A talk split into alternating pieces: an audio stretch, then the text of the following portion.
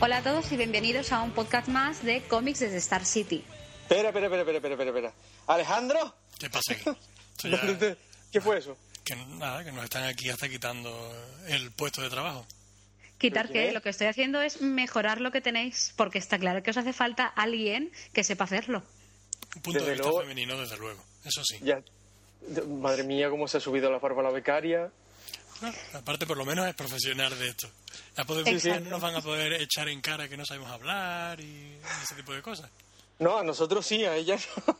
Bueno, pero es verdad. A vosotros os lo podrán decir, desde luego. A mí no. Que yo esto me lo he entrenado durante mucho tiempo. Tengo dos licenciaturas que lo demuestran. Pues, nosotros Vaya por Dios. Mira, te recuerdo- cero. Te recuerdo que Roldán también tenía títulos para ser director de la Guardia Civil, ¿eh? No me Política- vayas a política comparar. cero, por favor. Política cero. Además, yo soy mucho más guapa que Roldán. Y tengo Eso más no, te lo voy a, eso no te lo voy a discutir. Y más pelo. Sí, sí, Exacto. Bueno, pues mi nombre sigue siendo Alejandro. Al otro lado del charco seguimos teniendo a Moisés. Y hola Moisés. sí. Buenos días, buenas tardes o buenas noches, depende de la hora a la que nos escuchéis. Y se incorpora en este programa Rebeca, Empty Woman o Dark Phoenix o mm, la podréis conocer de la, de, por internet de la blogosfera y de redes sociales por multitud de, de nombres. Exacto. Que, Hola, hola a todos. Un saludo. Como nos habían dicho que faltaba un punto de vista femenino para el programa, pues qué mejor programa este que el programa en el que vamos a hablar de Lobezno Inmortal para contar con una mujer con nosotros. Hombre, claro. Yo Es diría, el, lo ven. es el programa ideal. Sí, sí, yo diría lo ven no desnudo inmortal, pero bueno, en fin, eso para después. En fin. Bueno, vamos a empezar eh, una primera parte del programa hablando un poco de la película de, de Lobezno Inmortal y en una segunda parte pues comentaremos las noticias más destacadas de la Comic Con de San Diego que ya ha tenido eh, lugar en el mes de julio, ha terminado hace un par de semanillas y bueno pues ha sido una Comic Con con muchísimas noticias y, bueno pues merece la pena que comentemos algunas de ellas.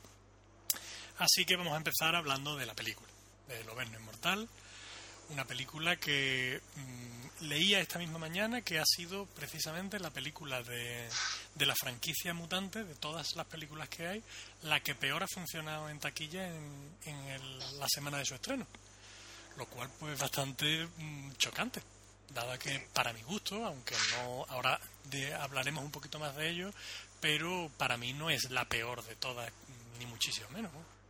No, el problema que tiene esta película es su precedente. Porque X-Men Orígenes Lobezno es como...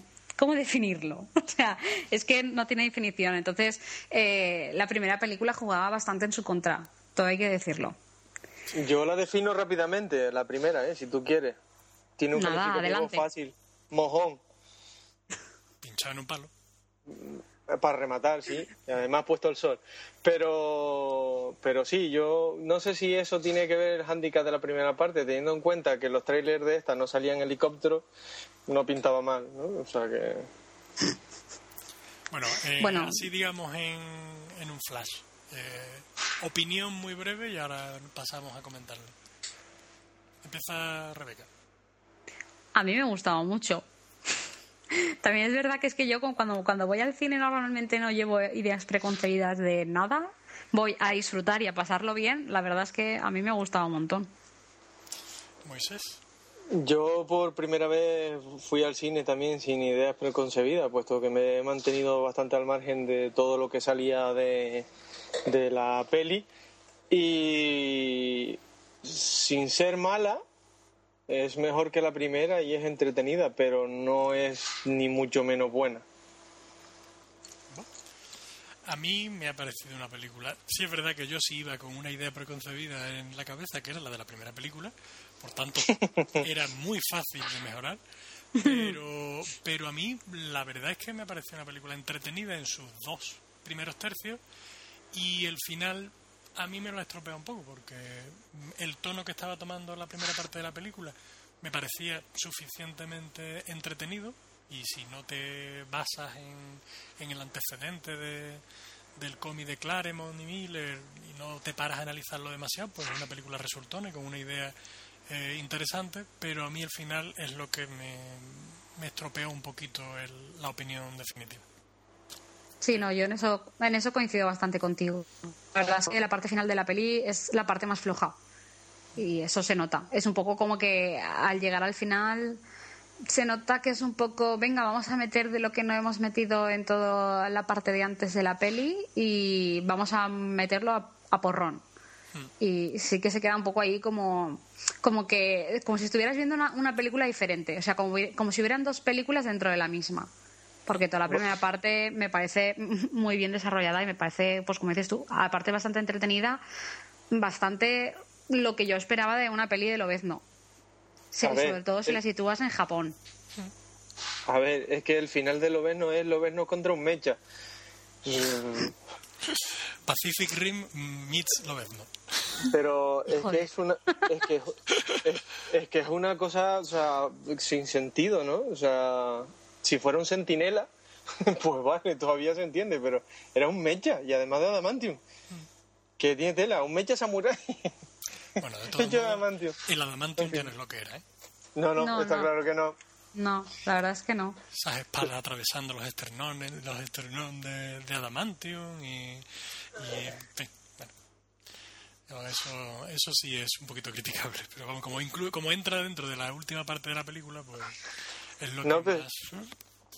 No, y los dos tercios anteriores, un señor que pierde su capacidad de rege- regeneración y curación no se muere por envenenamiento con adamantium.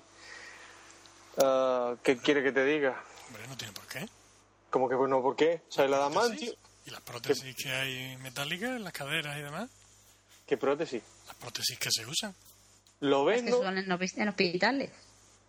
Lo ves, no, lo ves, no se muere por envenenamiento de adamantium cada vez que le quita sus poderes en el cómic. Ah, Pues no sé. Ahí me has pillado. De, de, de toda la vida. En cuanto le paran los poderes, se muere por envenenamiento de adamantium. Yo, una cosa es una prótesis en la cadera y otra cosa es todo el cuerpo lleno de adamantium. Y en teoría se muere. Apúntate un tanto para ti ahí. Mini punto para Moisés. Sí. Bien. Bien, uno, uno solo, ya veremos. Bueno, Tampoco te acostumbres, ¿eh? Tampoco te No, ya- acostumbres. Ya lo sé, yo sé que tú no me das la razón ni lo. Pero bueno, esta No. vez la tengo. No, porque ya, ya te la das bastante tú solo. ¿Para qué te la voy a tener que dar yo? aquí al, al final hay vamos a, pendiente. vamos a salir escardados. No, no, es que hay rencillas pendientes. Tú, tú- tú no te preocupes, son entre ella y yo. Con amor, siempre con amor. Sí, en, mucho cuanto cariño. a, en cuanto a la historia, vamos a lo que sí anunciamos, aunque ya más o menos se irá viendo, que vamos a hablar eh, con spoilers, así que si todavía no lo habéis visto, pues mm, os podéis comer alguno. De todos modos, Exacto. tampoco creo yo que, que haya nada especialmente spoileable, pero bueno. mm, A ver, que la película tampoco tiene excesivas sorpresas, ni porque incluso la sorpresa final tampoco es que sea excesivamente sorpresa, como que era fácil de adivinar que, que iba a estar dentro del robot quién iba a estar. Pero bueno. Mm, Sí, sí. mm. Pero bueno, vamos a hablar, vamos a empezar un poco hablando de los antecedentes. Es verdad que esta es una película que posiblemente sea de las mm, que más bebe del cómic en, en lo que guion se refiere, porque adapta directamente unas historias muy concretas, aunque las adapta libremente. Pero bueno, pues digamos que se basa en el honor de Cliff Claremont y, Frank Miller, aunque el principio eh, con la escena de- del oso, de la cacería y tal, que sí aparece en honor, pero hay otra escena que me recuerda todavía más, que es la del set de sangre de Alan Davis, que también comienza igual. Además ahí sí estaba Lobezno aislado y, y va al bar, la salva, lo que aquí la salva Yukio, eh, en el otro la salva la otra chica de, de la otra serie, si era Saskia o yo qué sé, pero la leí hace poco. Y, mm, pero bueno, básicamente es la historia de Honor. Lo que pasa que contando con que en el cómic eh, Honor parte de, de un punto en el que Lobezno eh, conoce a, a Mariko y la historia pues aquí la tienen que presentar eh, desde un punto en el que todavía no, eh, no la conoce. Entonces hay cambios, ¿no? Pero bueno, ¿qué, ¿qué os ha parecido lo que es la adaptación y la historia? Yo creo que es una historia y no una adaptación, sinceramente. O sea, cogieron dos pinceladas de la historia principal y, y cambiaron todo lo demás. A mí la historia es interesante, pero es bastante recta, lineal, digamos, ¿no? No hay sorpresas, sabes por dónde va a ir en todo momento la historia, porque va de un punto a otro sin, sin cambios, ¿no? O sea, es bastante fácil saber lo que va a ocurrir y cuándo va a ocurrir y y es bastante lineal en ese sentido, ¿no? Pero, como ya dije, es entretenida si obviamos las barbaridades que hay por el camino, ¿no? Es que este hombre está siempre igual, ¿eh? ¿Por qué? Es mentira, es, una, es una peli lineal total. Bueno, eso es lo que te parece a ti. Vale. Pero vamos, no, a ver, yo sí que tengo que decir que como adaptación. O sea, las adaptaciones en el mundo del cine, sobre todo cuando se trata de cómics, son como muy... Mm, no sé, creo que nadie encuentra el punto para hacerlo exactamente bien y el que medianamente lo encuentra se quejan de que igual es demasiado fiel al cómic. Entonces, al final todo está en encontrar un poco el equilibrio. A mí me parece que en lo que sigue del, cómic de Claremont está bastante bien. O sea, a mí me gusta y de hecho lo ves en la película y lo reconoces. anoche cuando me viene el cine, de hecho me, estuve mirándolo vez no, no otra vez y, o sea, ahí lo ves. Sí que es verdad que es una adaptación libre como todas, como todas, porque realmente. Tiene, que adaptar también la historia, es que es lo que he comentado. Exacto, sí, sí, no, sobre todo. diciendo, es que Marico se va a casar. ¿Y quién es Marico? Exacto. Pues, te lo tiene que Exacto, quién es Marico. Mm. O sea, es, es el punto, yo creo que es el punto principal por el que la adaptación va un poco por donde va realmente porque tienes que plantear que en el cómic original Lobez no conoce a Mariko, está enamorado de ella, eh, hay otros personajes que ya, ya, los conocemos de antes y aquí no, o sea, aquí partes desde la muerte de Jean Grey en X-Men 3, en Lobez no perdido por la montaña porque está bastante deprimido y de ahí tienes que sacar adelante lo demás. O sea, te tienes que buscar la excusa argumental y pues se la sacan pues como a guionista se le ha ocurrido en ese momento. Pero vamos que yo creo que en la parte que adapta está, está bastante bien. O sea, hemos visto cosas mucho peores. Sí, ¿no? y, Mucho. y lo que es la esencia, ¿no? Honor eh, pretende en todo momento mostrarnos a un Logan devastado y, que incluso una persona como es Chingen que, que lo derrota y lo humilla y, y, lo hace caer en lo más bajo y se tira al alcohol y tal y en la película, pues más o menos ese punto se muestra con, el, con lo del perder los poderes, con que con el tema de lo de Jean Grey, con las pesadillas, con que por cierto estoy esperando ver en el, en el siguiente, la siguiente Comic Con al que se le ocurra hacer el cosplay de, de Jean Grey en, en Lo Lo Inmortal, porque porque es facilísimo, la que se tiene que poner el, salto de Hombre, sí. Es verdad, mira, yo tengo uno bastante parecido a ese, así que. es facilísimo, que va Jean Grey toda la película en salto de cama. Hombre, es que toda la película aparece en la cama, o sea que es que tampoco. Es como el, es el atuendo que le toca. Recurrente. Pero que, bueno, que lo que es la historia, eh, vamos, está muy adaptada y hay escenas que son idénticas, la escena de las flechas con las cuerdas, con. Eh, hay muchas escenas que las estás viendo en el cine y recuerdas perfectamente el momento del cómic. que, creo que no, no en ningún momento se oculta que, que sea una adaptación lo más fiel que han podido. ¿Qué pasa? Que aquí ahora meten el tema de Víbora, que para mí es mm, innecesario, es el punto de, como es una película de superhéroes, tenemos que meter aquí a un mutante o tenemos que meter a, a una víbora que realmente no se parece en nada a la del cómic, pero aunque intente adaptar al mismo personaje, no se parece en nada a la del cómic en cuanto a poderes y eso, pero mm, eso es la parte que a mí menos me, ha gustado. Se podría haber hecho perfectamente sin el personaje de Víbora, pero por lo demás, desde luego, pues ya digo. A mí la historia me parece bien, ¿no? Sí, no, yo lo de Víbora me pasa lo mismo. O sea, yo al final haces un poco balance y dices, bueno, realmente es un personaje totalmente prescindible que aportar aporta muy poco y es como que te quedas un poco así como la ves y dices pues bien pero tampoco le o sea yo tampoco le he visto el interés máximo al personaje dentro de, de la historia hombre a mí sin gustarme víbora que no me gustó pero nada, además, o sea, no tiene sentido y tenéis razón los dos.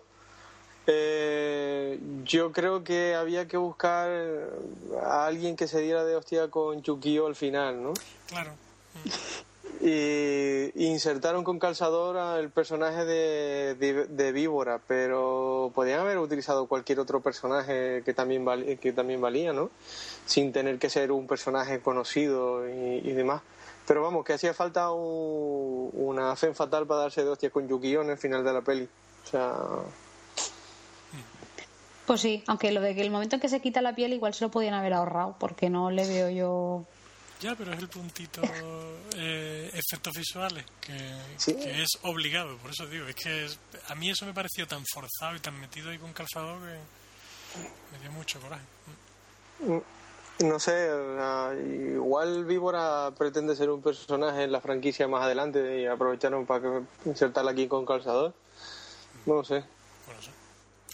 Y luego el personaje de, de Harada, que el, el, amigo este de la infancia de Mariko, que a mí me parecía, intentando buscarle una similitud en, en el cómic, me parece que intenta adaptar un poco lo que era el personaje de Yukio en, en el cómic, porque realmente es el, el, personaje ese que está ahí como protector en la sombra, pero luego trabaja para, trabaja para el enemigo, para el malo y tal. Y, y con una mezcla del, de, también del, del policía este que era amigo de, Logan también, ¿no? No sé, si por buscarle alguna similitud, pero pero ese personaje tampoco me ha aportado mucho en la peli. No, la verdad es que tampoco, lo que dices tú, tampoco le veo que aporte demasiado porque yo qué sé, si, si le hubieras dado un desarrollo a la relación que se supone que ha tenido con Mariko cuando eran más jovencitos y tal, pero es que realmente no la hay. O sea, ¿quién es ese? No, pues es que cuando éramos niños y tal, nos queríamos casar, estamos en cuantos, pero es que y luego ya está. Sí, aparte, que, aparte que las motivaciones cambian. En, ese famoso final de, película es eso. Ahora tengo una motivación, ahora de buena primera, pues me rebelo contra esta y, ahora pues otra vez soy bueno y le pego a la... Pero tú que cambias, aquí como muy rápido, ¿no? Era, la relación entre estos dos era una nota a pie de página nada más en la peli, ¿eh? prácticamente no, no decía nada ni aportaba nada, es cierto. Y Yukio para mí sí es el acierto total de la película. Sí. me encanta el personaje como lo han, como lo han puesto, me encanta. Y, espero que la vuelvan a, utilizar. Además, la película acaba abriendo puertas a que se pueda, se pueda volver a utilizar. Sí, no, la verdad es que esta mujer es, es, bestial, es impresionante. A mí me encantó. La verdad es que no solo la forma de utilizar el personaje, incluso ella misma verla con esa cara medio de niña, medio... ¿Extraterrestre? Sí, sí, sí, exacto. Y, y bueno, y cómo reparte la tía, o sea, cómo se mueve. Es impresionante. A mí me gustó un montón, un montón el planteamiento del personaje y cómo, cómo se desarrolla ella a lo largo de la historia. Pues yo no voy a llevar a la contraria ahora tampoco, ¿eh? Me parece, me parece un grandísimo... Creo que es lo mejor de la película con diferencia. Menos mal, Moisés está de acuerdo con nosotros aquí. No, sí, llevo de acuerdo con vosotros desde hace un rato, si no te habéis dado cuenta. y lo que es el papel de Shingen, un papel que en el cómic pues tiene muchísimo carisma y aquí en la película que os aparece. No sé. Me deja un poco fría, si quieres que te diga la verdad. A mí, sí, a, mí sí me, da esa impresión. Eh, incluso cuando parecía que había ya muerto y tal, digo, no me puedo creer que lo vayan a matar así. cuando el ataque y, a, la casa de ellos, y digo, vamos, digo, no, es que ya sería el remate, pero vamos, el carisma que tienen en el cómic y esa presencia que tiene. Aquí el actor no me parece que lo haga mal porque sí tiene impone un poco, eh, pero creo que no lo trataron del todo bien. Creo que no lo tratan muy bien.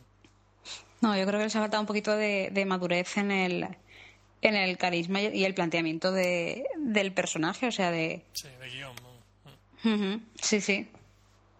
Vamos a ver, seamos serios. ¿Hay algunos bien tratados aparte de Yukio y lo, y Lobezno en el cómic? A mí Mariko no me disgusta, ¿eh? Lo que han hecho con ella. Vale, a mí tampoco. Pero ¿hay algunos más? que escape Bueno. de en cuanto a es que vamos a ver todos realmente eh, tienen un cierto papel pero es que eh, pasan todos de puntilla por la película o sea parecen notas a pie de página nada más y creo que la historia se podía haber desarrollado eh, quitando paja, o sea, quitando unos cuantos personajes que creo que sobraban, como el del amigo de la infancia de, de esta mujer y, y ser Yukio, la que andaba por los tejados. Eh, y, y- hubiesen aligerado muchísimo el- la, la película y lo hubiesen podido profundizar en los demás, pero es que todos los personajes están muy, muy, muy tocados por encima. O sea, nosotros los conocemos porque hemos leído cómics, pero esto es una película, aquí no, no tienes por qué dar nada por supuesto. Y me parece que no profundizan en, en ninguno lo suficiente, salvo en los, los, tres, en los tres principales, ¿no? Las motivaciones de Mariko quedan claras desde el principio, lo ves, evidentemente está buscándose, y luego tenemos a Yukio. Y es que no hay más. La película no tiene más, todo lo demás pasa por encima, porque hasta el samurái de plata es una puñetera, con perdón de la expresión, eh, nota a pie de página. Se pone No, la armadura. realmente... Sí, sí, sigue, Bueno, sigue. Eso, se pone la armadura dos minutos y ya está. Cuando tenía que haber sido realmente el, el- en vez del mecha del final, tenía que haber, si- haber sido él, el- la pelea del final. Pero bueno. Sí. A mí lo que más me gusta fue la escena en la que Mariko, con 25 kilos de peso, eh, derriba casi al samurái de plata de 2 toneladas de peso y evita que le corte las manos a, a Logan. Cuando está a Sí, punto de cortarle las garras, manos, lo que sea, y viene Sí, por detrás y le da el empujón y lo, y lo digo, ah, muy bien. Es que eso es un despropósito. La escena esta final a mí, a mí me sacó muchísimo. Sí, Sí, al sí. momento había parecido entretenido y, y muy bien hecho todo lo que habían hecho, pero Sí, bueno, y la facilidad con la que llegan al punto de ebullición para modelar el adamantium simplemente agarrando la espada con dos manos. Ah, sí, bueno, eso es espectacular. Vale, eso teniendo en cuenta que nos habían contado durante X-Men todo lo que costaba hacer eso para poderlo hacerlo líquido, con todas aquellas máquinas y toda la historia, que lo hicieron aquello simplemente juntando las dos manos, pues, ver, tiene narices. Pero es que después el mecha tranca con la espada al coleguita de la infancia de Marico, lo atraviesa por el pecho y lo levanta, y en vez de partirse en dos y irse derritiendo por allí para abajo, pues teniendo en cuenta que estaba atravesado por una espada de adamantium incandescente, Simplemente le hice un agujero de lado a lado. Es que tenía que haberse cortado en dos, haberse derretido por allí para abajo por la espada, hasta llegar al suelo en dos partes. Y simplemente era un agujero, tenía que sobrevivir lo suficiente como para decirle, lo he hecho por ti, te quiero, perdona. Y... Claro, que es que... ¿Y las escenas de acción qué os han parecido? Hombre, a mí la del tren bala me moló un montón. Muchísimo. Además, el chiste guapísimo de, hago y salto, uy, pumba, adiós. No, sí, sí mola. La del, la del, la del tren de, la del tren está muy guay, pero tienen un punto en común todas las escenas de, todas las escenas de acción de la película y es que acaban todas eh, con lo, con lo no tirando a alguien por la ventana. O sea, en el tren bala hacia un agujero, sale volando todos aquellos. En la casa del, del político, el que se iba a casar con Marico, sale por la ventana cayendo a la piscina. Al final, el mecha cae por la ventana del edificio. Mm, ¿No veis, ¿No veis un poco ahí la...? Perdonad un momento. Eh, no me digas que ese es tuyo. Sí, eso no es mío. Digo, es la aparición y vamos, que eso no falla en todos los programas, tiene que aparecer el perro de Moisés, pero aquí tenemos otro perro. Impresionante. esta vez Esto se- perro. Que no sé qué, qué está ladrando. Esto se complica. Calla, Hombre, eh, He de decir que para una vez que el pobre mío está acostado, dormido y tieso del calor que hace, eso sí, pero lo tenemos relajado. Esto se queda, que vamos, que sepáis que esto no, no se va a editar, vamos, se queda porque, hombre, para una vez que no es tu perro el que sale, Moisés. Nada, es que era el mío que también quería salir, pobrecito. Quería Qué bueno. su minuto de notoriedad. El Woody, cariño. Pues nada, ya ha salido Buddy también en el programa. Exacto. Pues, sí, yo también. la- lo que es la escena del tren bala mola muchísimo, muchísimo. La del funeral también está muy bien. La Sí, la verdad es que el ataque, el ataque al funeral también está bastante. Eh, Es es un momento mejor- de mucha confusión y. De hecho, es lo mejor de la peli, ¿no? Cuando empiezas a darte cuenta de que a lo no le hicieron algo porque no se recupera bien, los mareos y toda la historia, ¿no? Además está bien hecho el, lo del mareo, lo de la pérdida de conciencia y, y todo eso que parece que se va a caer pero no se cae y se recupera, no se recupera. Yo creo que está, yo creo que está bastante bien hecho el tema. Sí. Pues sí, el, y el final con las garras de hueso, a mí eso es lo que más me gusta de la película también. me encanta, ¿no? La etapa en la que Logan en el cómic está con las garras de hueso, me gustaba mucho. Y, y nunca pensé que se fuera a ver eso en, en pantalla después de tener las garras de Adamantium. En el, cuando en la primera, que es antes de que lo pasen por arma X y demás, sí, pero pero nunca pensé que fueran a arriesgarse a cortarle las garras, a ver cómo arreglan eso. Hombre, Sí, la, haber- la verdad. Mira, que hable, Moisés, que hable Moisés primero. Yo para muchas gracias, te agradezco que me dieras paso, pero yo creo que era para hacer eso hubiese sido preferido haber adaptado la historia en la que se queda totalmente de hueso, ¿no? En la que Magneto saca por los poros todo el adamantium y lo deja lo deja totalmente eh, de hueso. Hubiese, hubiese sido más divertido. Bueno, Tú lo que quieres es ver sufrir a Hugh Jackman. Quieres ver sufrir a Hugh Jackman hasta, hasta, hasta la muerte. A lo ves, no. Yo con Hugh Jackman me cae muy bien y además me gusta como actor. De hecho, una de sus pelis favoritas es la que hizo con mía. Favorita es la que hizo con Meg Ryan, que es el que inventa el ascensor. No me acuerdo ahora el título, no me sale, se me fue el... Kate and Leopold. Kate and Leopold, eso. Eso que es una de mis pelis favoritas, o sea que me gusta. Hugh Jackman como actor.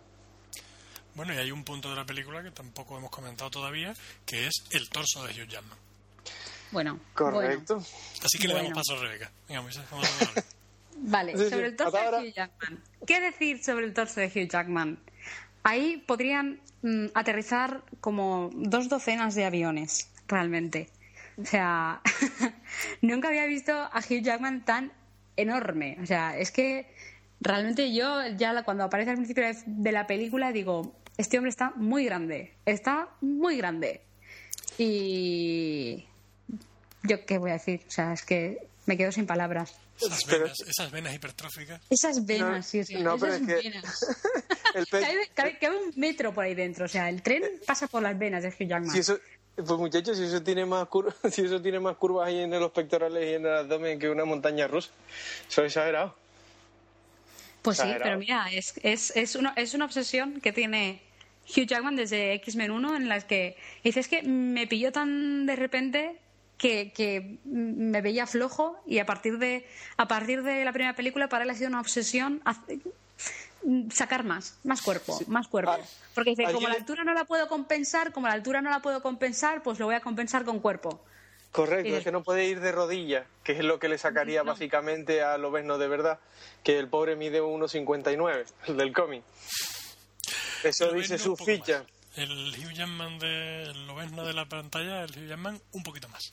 Sí, debe de andar como 30 centímetros más, más o menos, ¿no? Debe andar por el Sí, 1,90 más o y tanto, Hugh Jackman. Y, si Sí. ya, y, ya, y ya con el pelo así, tiro Lobezno para arriba, debe rozar los dos metros.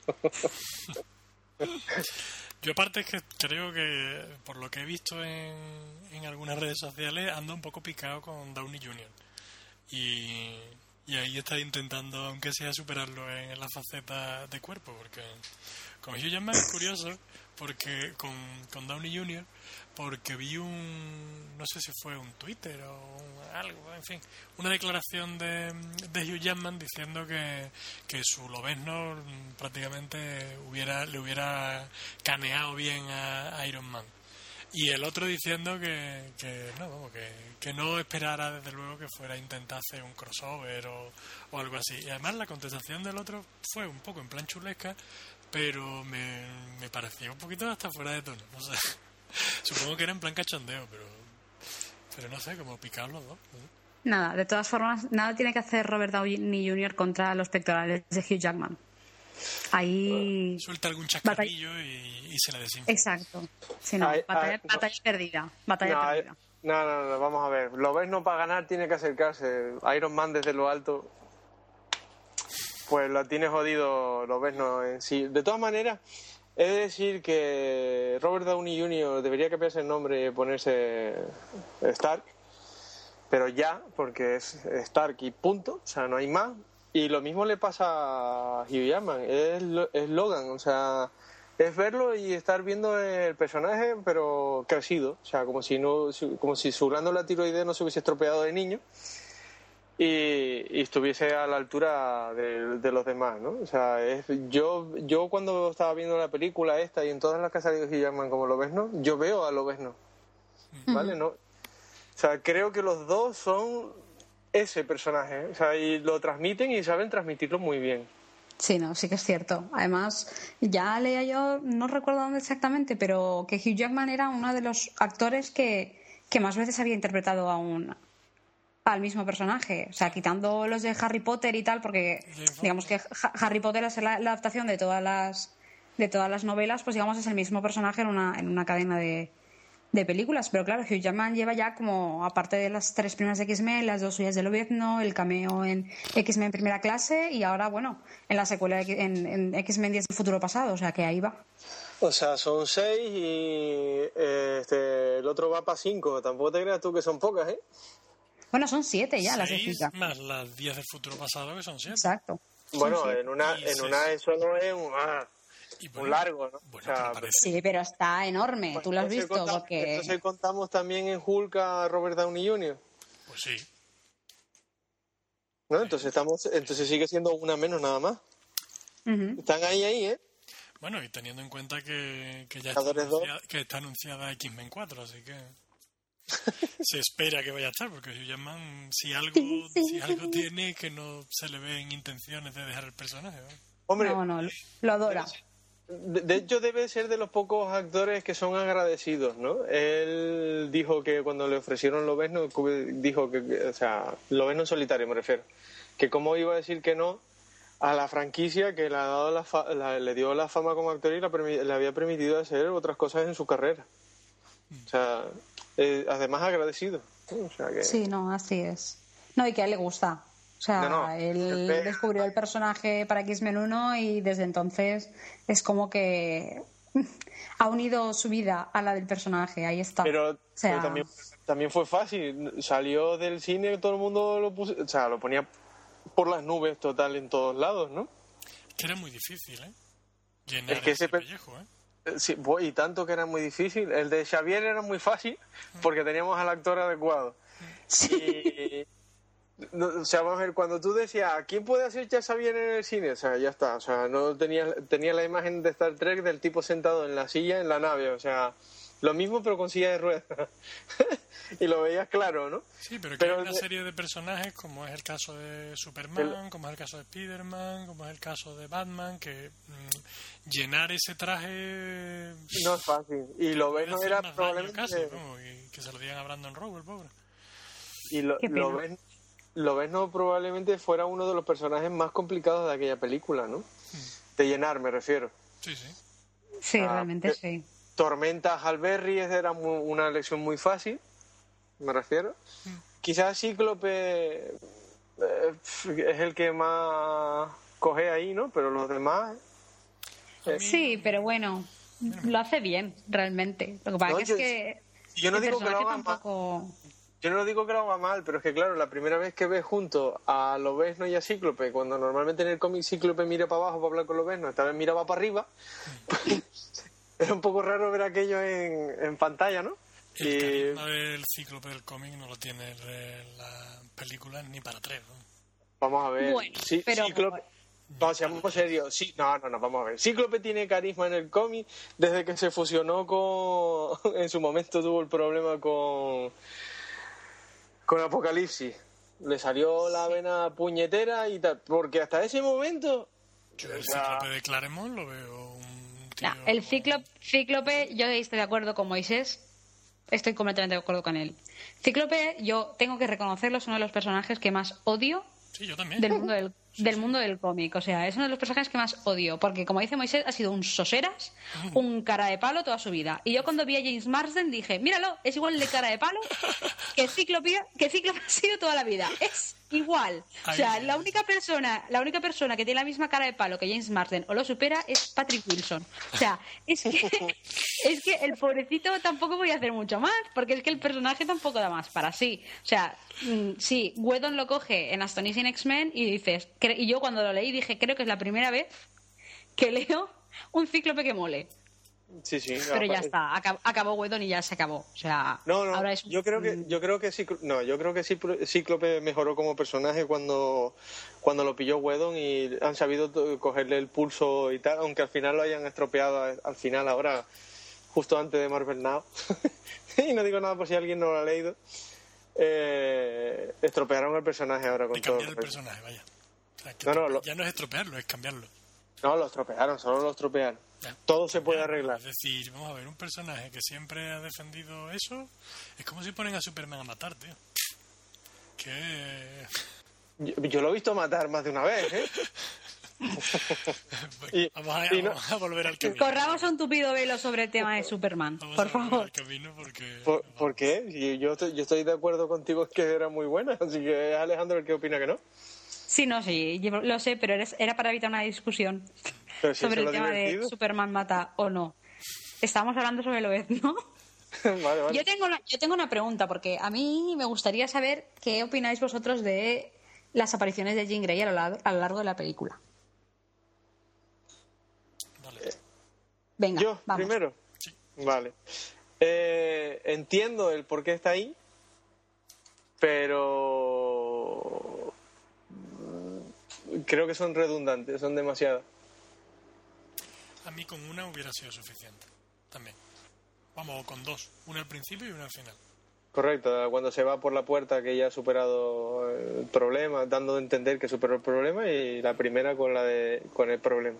Luego simplemente cuando se levantaba por la mañana y dice quién es Jean sin necesidad de volver a ver a Jean, hubiese bastado. Y eso que ver a, a esta mujer en camisón siempre es interesante, ¿no? Pero quitando eso. A mí no me aportó demasiado. Entiendo el motivo por el que está puesto y, la, que es la motivación de, de Lobezno en la película y para darle ese punto de atormentado que tenía en el cómic, pero no. Pero ya. Hubiera sido suficiente con el principio y al final.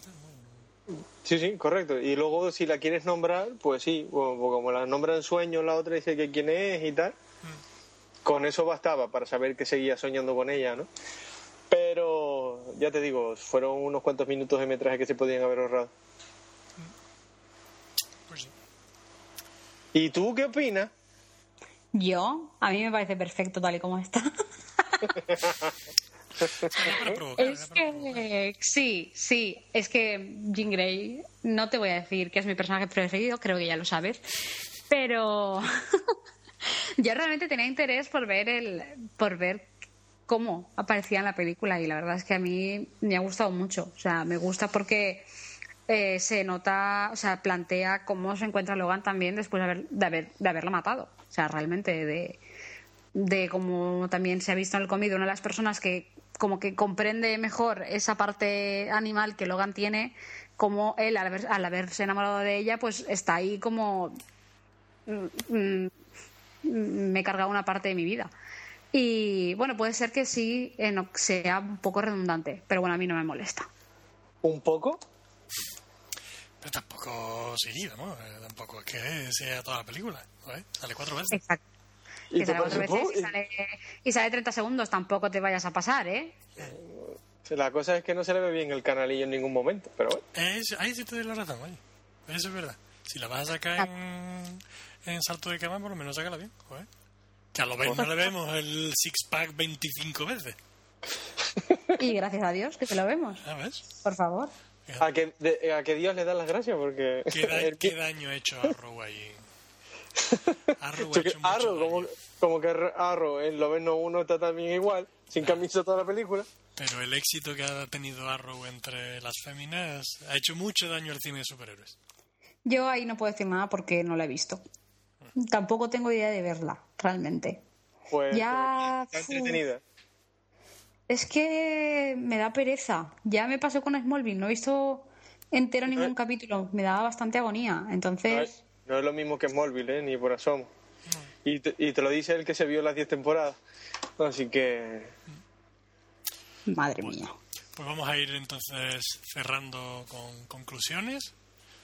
Eh, ya digo, la mía la he dicho ya por activa pasiva, que me ha parecido una película interesante, divertida, pero con un final fallido.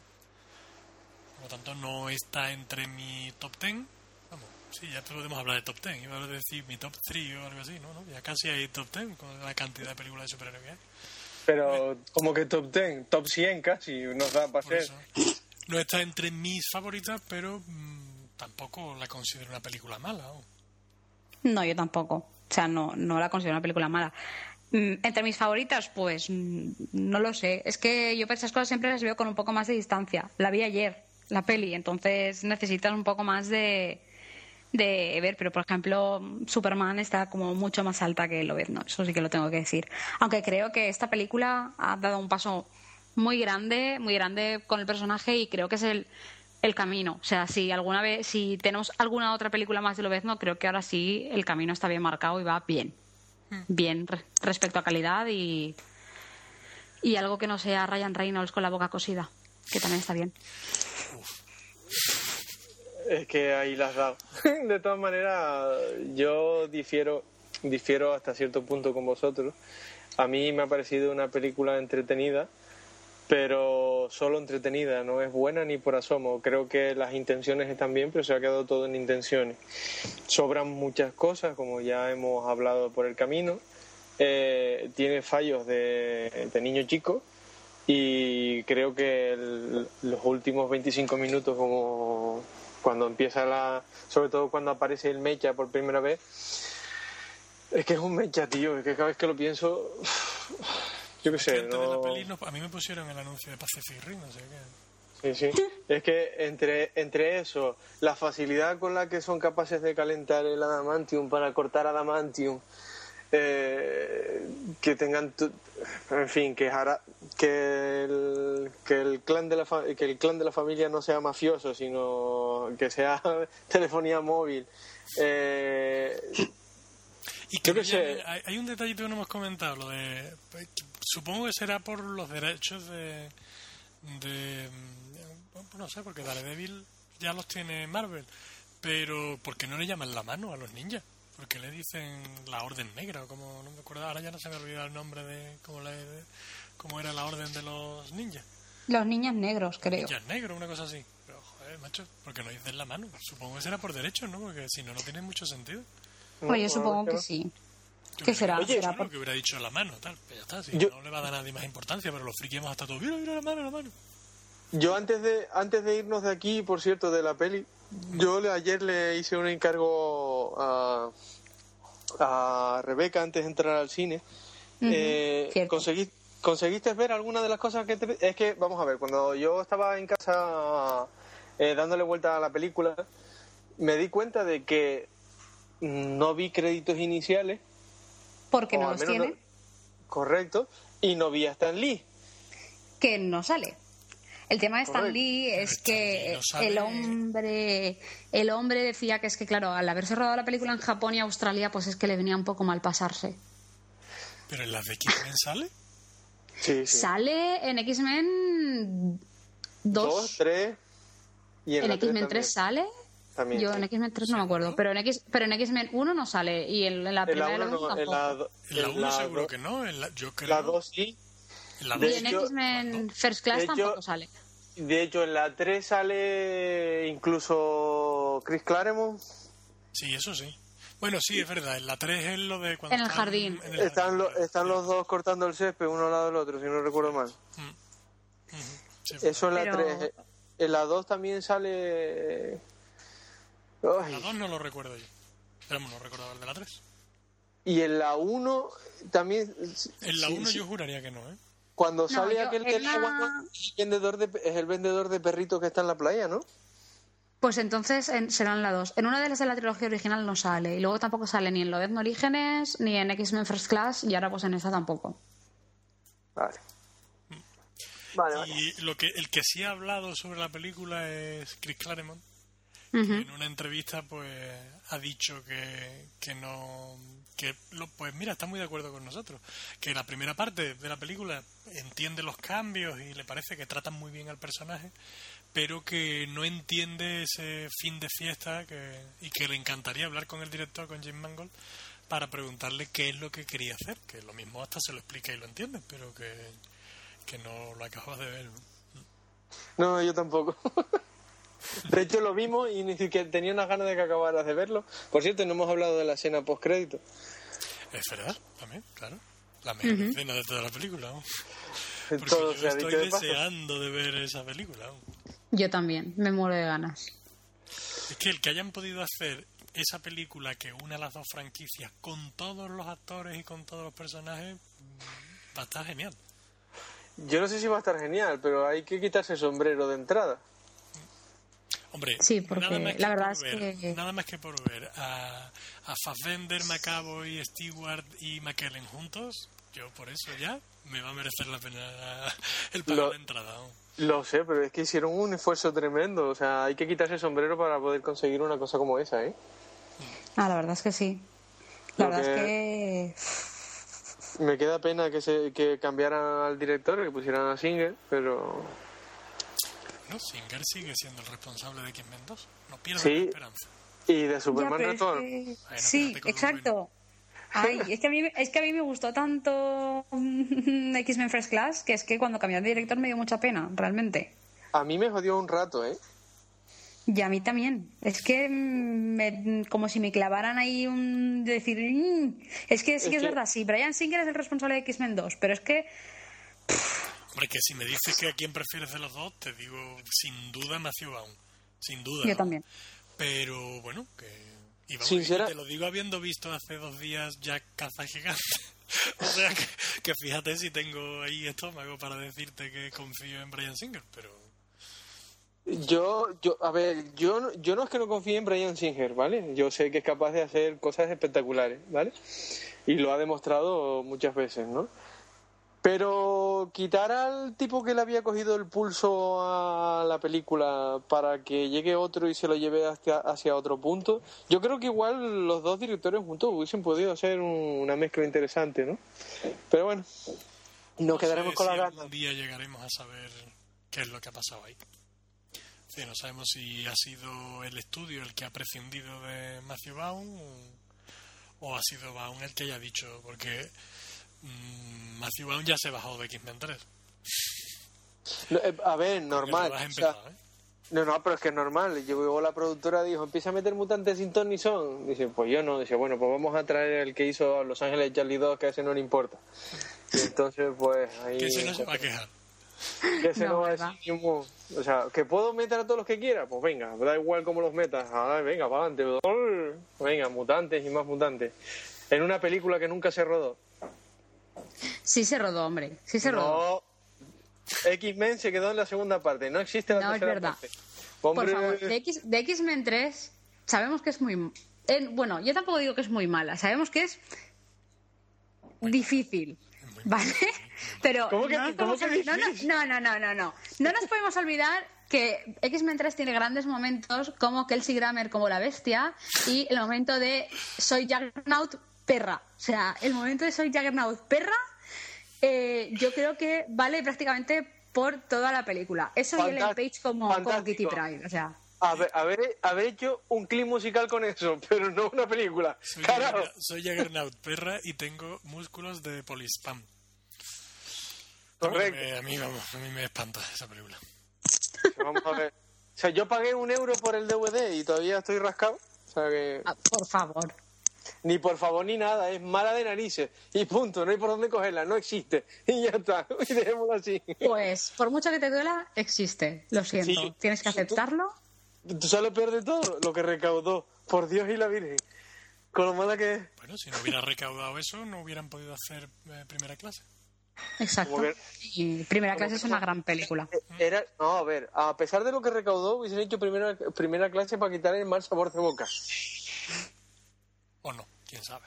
Y no dice, vas a perder la franquicia mutante por la cagada Sí, del sí, eso sí. con lo que ha hecho Charlie 2. Déjame de tu historia, anda. Que no, que no, Pero es que con, X- pero es que con X-Men 3 pasa una cosa muy curiosa porque yo, yo lo, lo he experimentado con, con mi familia, eh, que recuerdo que, que no, no hace mucho la pusieron por la tele y, y yo me quejé cuando empezaron a hacer a decir, "Pff, pues esta precisamente es la peor de todas las que han hecho. Y cuando acabó la peli, mi madre mm, estaba súper encantada con la película y mi hermana también. Incluso hasta mi padre sobrevivió y no se durmió a la peli, porque es lo que él suele hacer. Y, y yo me quedé como flipando. Yo digo, mamá, ¿me quieres decir que te gusta más que, que las otras? No, más que las otras no, pero me gusta mucho. Y yo, pues, pues nada, o sea, es como que, como al que, al que, al que no ha leído el cómic, la peli le encanta. O sea, Sí, no, lo mismo lo que no nos gusta es a nosotros que leemos porque No, seamos serios. Olvidémonos de que leemos, ¿vale? O sea, la peli no tiene sentido. Ninguno.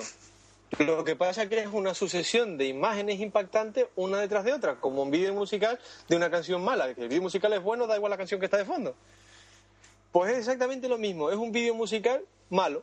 Lo que pasa es que tiene unas imágenes impactantes que te hace olvidar la historia. Pero en cuanto ves lo absurdo de todo el planteamiento, hace la película, tru, tru, tru, se cae como un castillo de naipes. Todo, completa.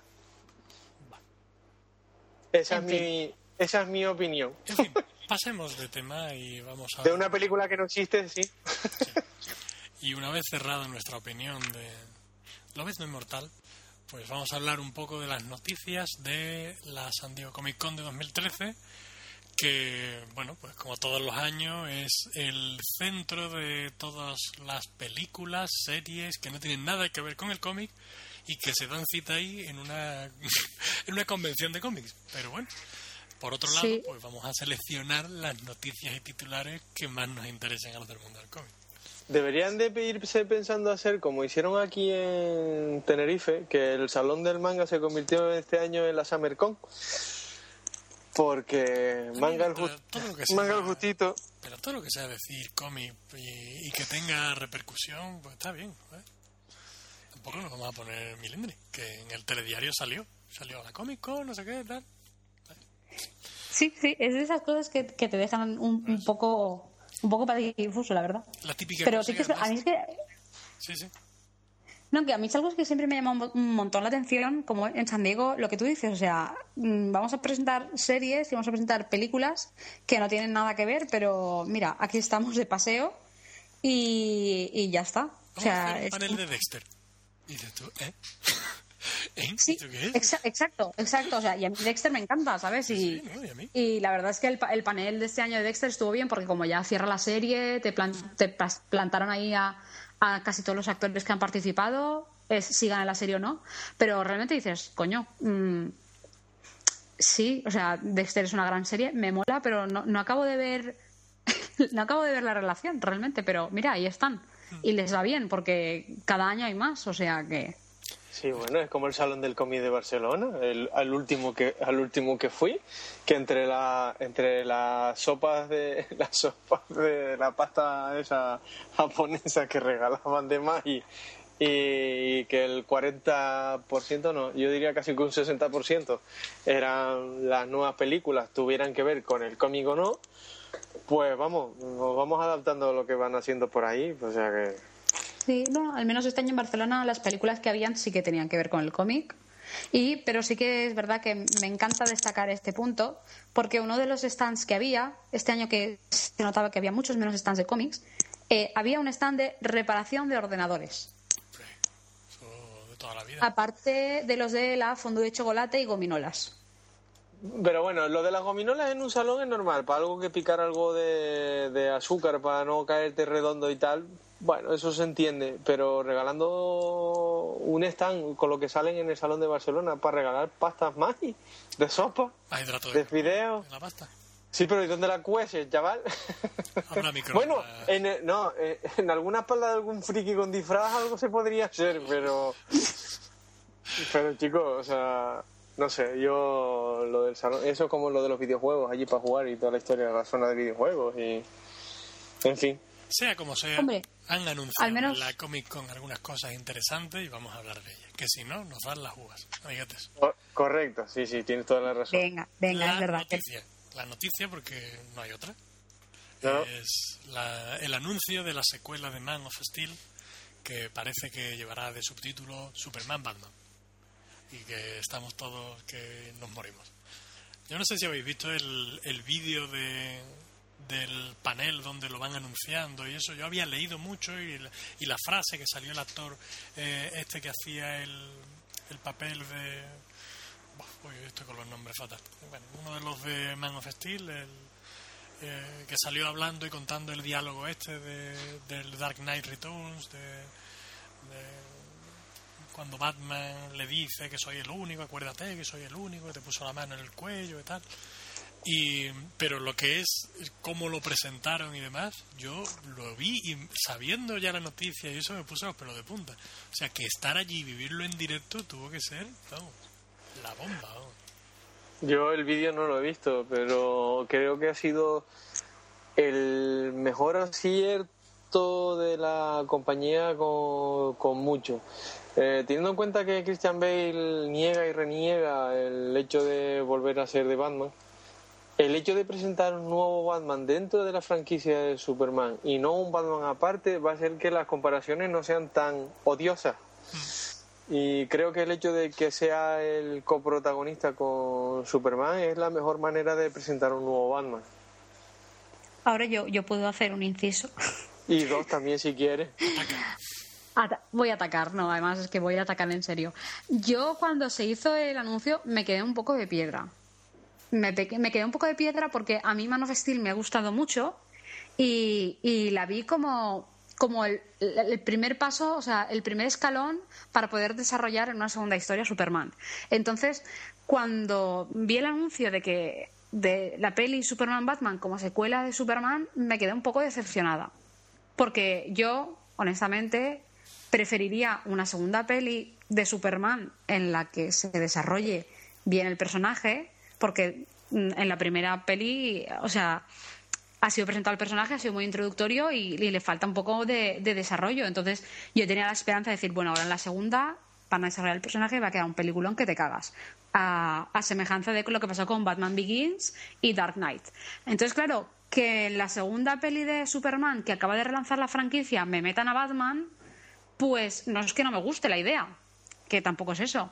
Es que me corta un poco lo que yo pensaba de- del desarrollo del, del personaje y mm, sinceramente me da un poquito de pena.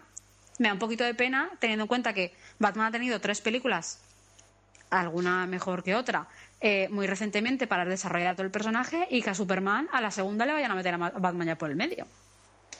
Hombre, yo, eh, sin quitarte la razón, porque parte de razón tiene, yo creo que teniendo en cuenta que a Batman no hay que presentarlo, se puede desarrollar al Superman como contrapunto del propio Batman. Y, y sacarlo de la oscuridad, presunta oscuridad en la que anda metido de la primera parte con lo que pasó con Sod y tal, alejarlo de precisamente del contrapunto oscuro que es Batman. Creo que se puede desarrollar a Superman sin problema y además como contrapunto de Batman y tener a Batman listo para la peli de la, J, de la JLA.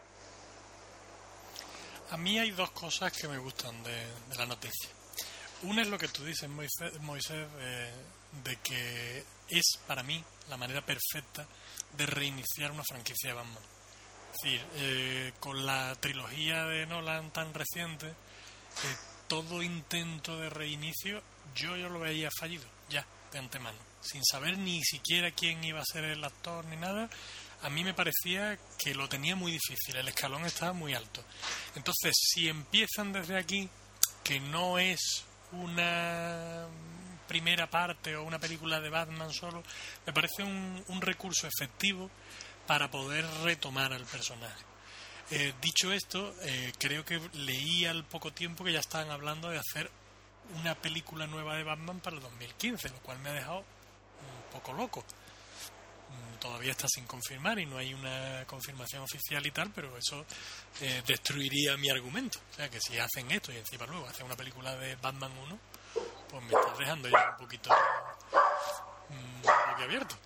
Pero bueno, eh, suponiendo que sea eso así, yo lo veo acertado.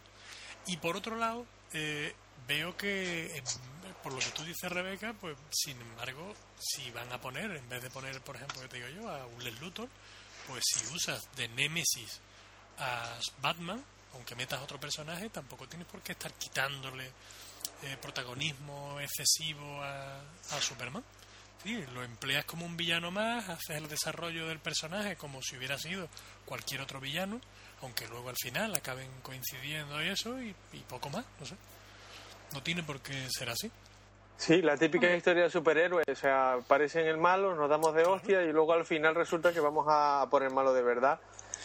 Tampoco quedaría tan mal el asunto, o sea, lo hemos visto mil veces, no creo que creo que en el cine podría funcionar igual.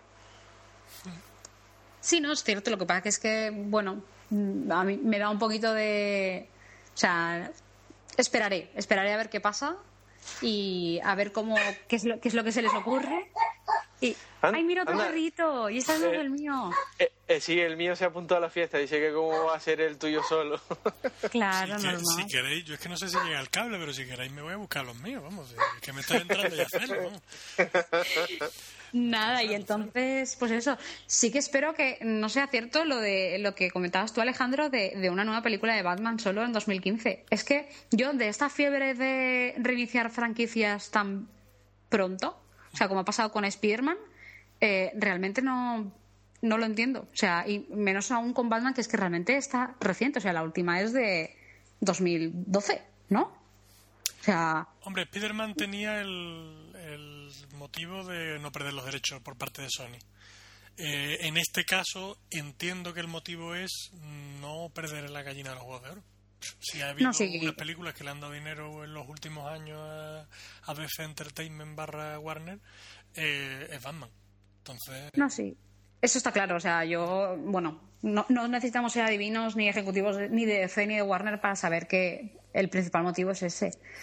Eh, solo que mm, realmente no le veo todavía el sentido. Porque Batman, teniendo en cuenta cómo hemos dejado la, la trilogía de Nolan en el momento en el que hemos dejado, realmente si, si no tienes algo muy bien construido que contar, no lo cuentes. O sea, mete Batman en la JLA y, y olvídate, porque es que quiero decir, muchos pensábamos después de Batman y Robin que Batman no iba a superar eso y salió salió de ahí y de repente se cascaron tres peliculones bastante bastante buenos, bastante serios.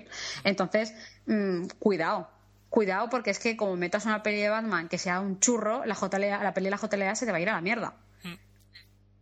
O sea, y ya veremos cómo DC y Warner se, se trabaja en esa peli, porque quiero decir, mm, para hacer los Vengadores, ahí Mar- Marvel ha ido recorriendo un camino que DC y Warner no están recorriendo todavía. Cuidado. Se, anunció, se, se decía en los portales de internet cuando se hizo el anuncio de Superman Batman que, que se iba a anunciar eh, aquella misma tarde, cuando se hizo la noticia, se anunciaba y dice, pues eh, DC va a anunciar en las siguientes horas que para el 2016 va a sacar Flash, la película de Flash, y la JLA sería para 2017. Aunque realmente DC no lo llegó a, a hacer oficial en ningún momento. No lo ha desmentido, pero Pues yo sinceramente espero que no los desmientan, porque si hay un personaje al que le tengo ganas en el cine es a Flash. Ya, y luego lo que no sé qué irán a hacer con la Liga de la Justicia, si irán a, incorporar, si se hace, y al final espero que no se desmienta, como ya decía, eh, ¿cómo incorporan a Wonder Woman, por ejemplo? Porque me imagino que Wonder Woman no se irá a quedar fuera. Es que de hecho en los primeros días de la Comic Con eh, salió la noticia de que los directivos de Warner y DC eh, estaban tenían una, una directriz y era darle prioridad absoluta a la película de Wonder Woman.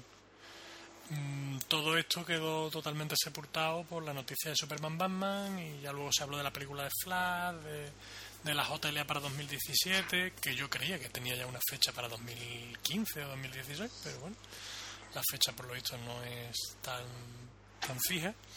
Y, y no sé, pero que la película de Wonder Woman deberían de, meterle un poquito de prisa.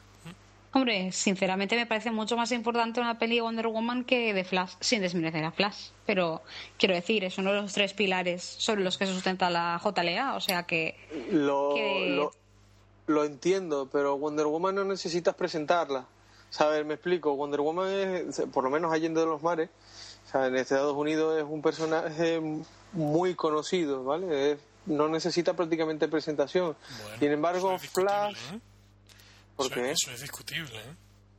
Es que si nos ponemos así, Superman tampoco necesitaba una presentación. Y en todas las películas te hacen el origen y te hacen la historia y en Spider-Man. O sea, que Pero vamos a ver, pues, me refiero, puestos a presentar un personaje dentro de la Liga de la Justicia sin película, quizás sea el más fácil, ¿no? Pues yo. Mm, yo no lo tengo tan claro, ¿eh? Yo no lo tengo tan claro. Realmente. De hecho, yo empezaría la película de. Si no hicieran película de Wonder Woman, empezaría de hecho con, Wonder, con, con Wonder Woman en medio de, de cualquiera de las ciudades, teniendo un flashback viendo quién es ella y después encontrándose con los demás. Sería un comienzo fantástico, además. ¿Tú crees? Yo sí. A mí. Exacto, sí, pienso lo mismo. O sea, y, y, lo que tú dices de que Wonder Woman puede ser Allende los Mares un personaje muy conocido, pues oye, yo no vivo allí, no lo puedo saber. Pero realmente teniendo en cuenta que mm, respecto a los estrenos de pelis de superhéroes, incluso algunas se han estrenado antes en Europa que en Estados Unidos y que realmente el nuestro, o sea, el mercado europeo es bastante importante, no creo yo que Wonder Woman sea un personaje realmente conocido aquí. Mira, a ver, los personajes de Marvel creo que son mucho más conocidos, los Vengadores, al menos los principales, y han tenido sus películas de presentación. O sea, quiero decir, si vas a apostar por hacer una película sobre la Liga de la Justicia, mm, has tenido una trilogía para Batman y has tenido, digamos, dos para Superman, mm, prestarle atención, aunque sea en una, a Wonder Woman. Quiero decir. Mm, en todo caso, hazme una película de Wonder Woman y mete a Flash, tipo lo que hicieron con Jode Halcón. Y e, eso sí le veo, aunque creo que merecerían su película tanto uno como otro.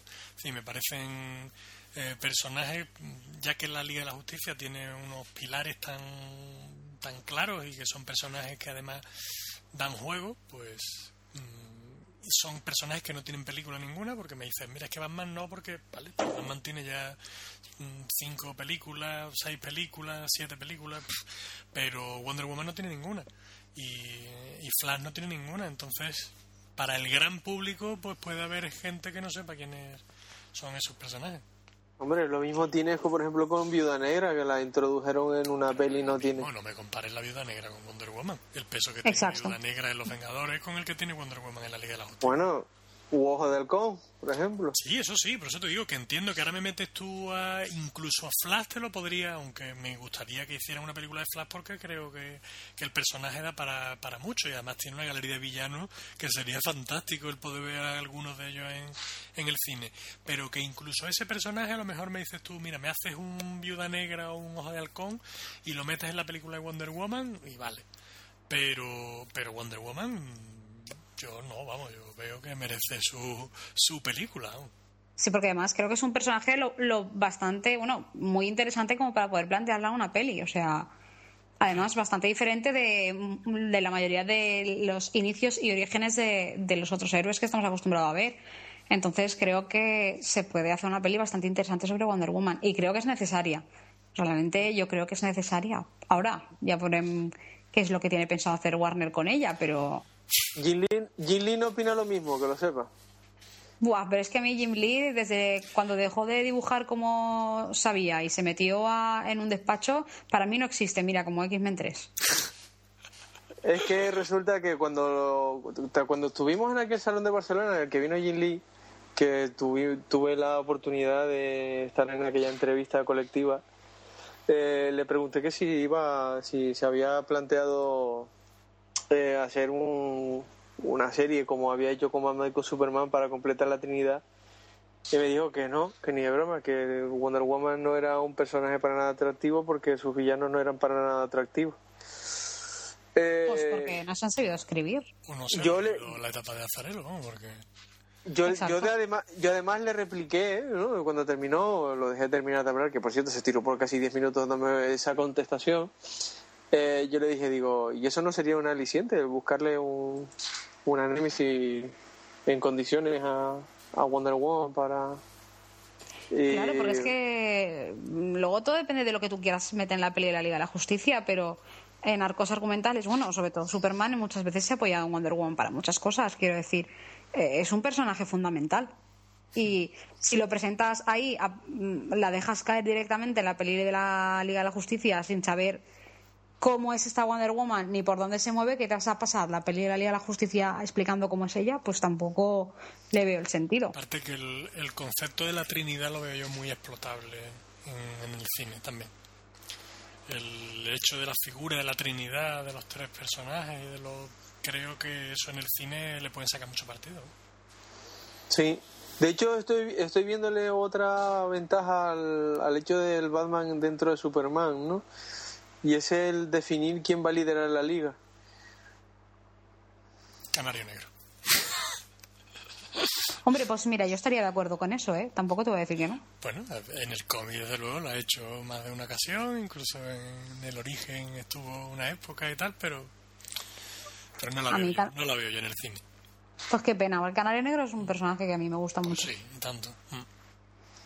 Pues sí, ahí estamos de acuerdo los tres. Además, me encanta el capítulo este de la, de la serie de Batman, el capítulo ese que es musical, en el que sale cantando, es muy bonito. ¿No habéis visto ese capítulo? Pues ese capítulo es muy bueno, es muy bueno. Y sale, sale Canario Negro, sale cantando también, y Batman sale cantando. ¿Pero y... es uno de la de Brave and the Bold? Eh, sí. Ah, sí, sí, entonces sí lo he visto. Pues yo no. pues vale la pena que lo veas. no tiene desperdicio ninguno. No sé, yo eso de, verlos cantando. Yo creo que los musicales no puedo con ellos, en fin. uy, no, Pasa palabra, pasa palabra. Pasa palabra. Cambiamos de noticia eh, para el bien de la salud de Moisés y vamos a hablar de la otra gran noticia eh, que bueno que digamos que mm, Warner la reventó porque era una gran noticia. Lo que pasa es que lo de Superman Batman pues digamos que eclipsó un poco. Y es que eh, Whedon y compañía pues anunciaron y le pusieron el cuerpo cortado a más de uno con el subtítulo de la secuela de los Vengadores y que pasará a llamarse La Era de Ultron. Entonces claro se encendieron todas las alarmas pensando en que tenía algo que ver con con el mojonazo de, que ha hecho Bendis. Pero, pero bueno, tuvo que salir Feige al día siguiente, Kevin Feige, el presidente de Marvel Studios, a decir que no tenía nada que ver, que tranquilo, que, que no pasa nada, que no tiene nada Respirad, respirad. Sí, porque vamos, en las salas de cine se quedan vacías. Bueno, ya te digo. De todos modos, es que además no hubiera pegado ni en pintura el que adapten esa historia, ni algo parecido a los Vengadores ahora mismo no le hace falta eso. No, yo quiero. Lo que no entiendo, entonces se va a quedar fuera Thanos, por lo que veo. Thanos, al parecer, va a tener peso en los Guardianes de la Galaxia. Mm, lo cual no me entra tampoco en la cabeza porque ya han salido que hay tres villanos para los Guardianes de la Galaxia. Y además con peso, vamos. Entonces, no lo sé. No sé exactamente si lo van a dejar ahí. Ciertamente Thanos lo veo un villano con entidad suficiente para que fuera el villano de la tercera más que de la segunda. Ahí, eso, eso es lo que está diciendo por aquí mi apuntador. mi apuntador me dice que sí, que realmente es como más un villano para la, para la tercera peli de los Vengadores. Claro, si vas a espera, espera, espera, yo, espera. Antes sí, yo quiero ¿El perro te habla? No, es que ha llegado mi marido a casa y me lo está diciendo. Ah, vale, vale, bien, bien, bien. Yo es que ya me había preocupado que tú escucharas al perro hablar. Pues sí, hombre, que por, el, por la evolución normal de los villanos, y, pues, bueno, sí estaría bien. Y aparte que Ultron me parece un villano fantástico para la segunda, pero si lo pusieran después de Thanos, mmm, perdería un poco. Mejor Thanos, eh, Ultron y después Thanos. Hombre, Thanos tiene pinta de ser la fiesta final, ¿no? Mm. Pero, no sé, como lo sacaron al final y, toda la historia. Mm, sí, sí. Pues no sé.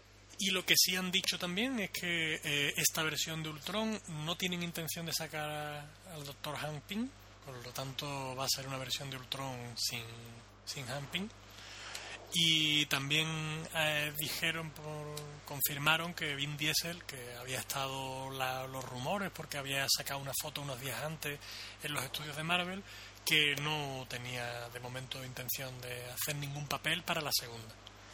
Por lo tanto, no se sabe si ya es para la tercera, para la fase tercera o. claro, está, ¿no? ¿No lo ves o qué? Pues vamos, es el primero que lo dice, ¿no? Porque si están diciendo de todo, que si era la visión, que si iba a ser Hampim. No sé, tiene, tiene corpulencia y escasez de pelo y la cara así como cuadrada, barbilla.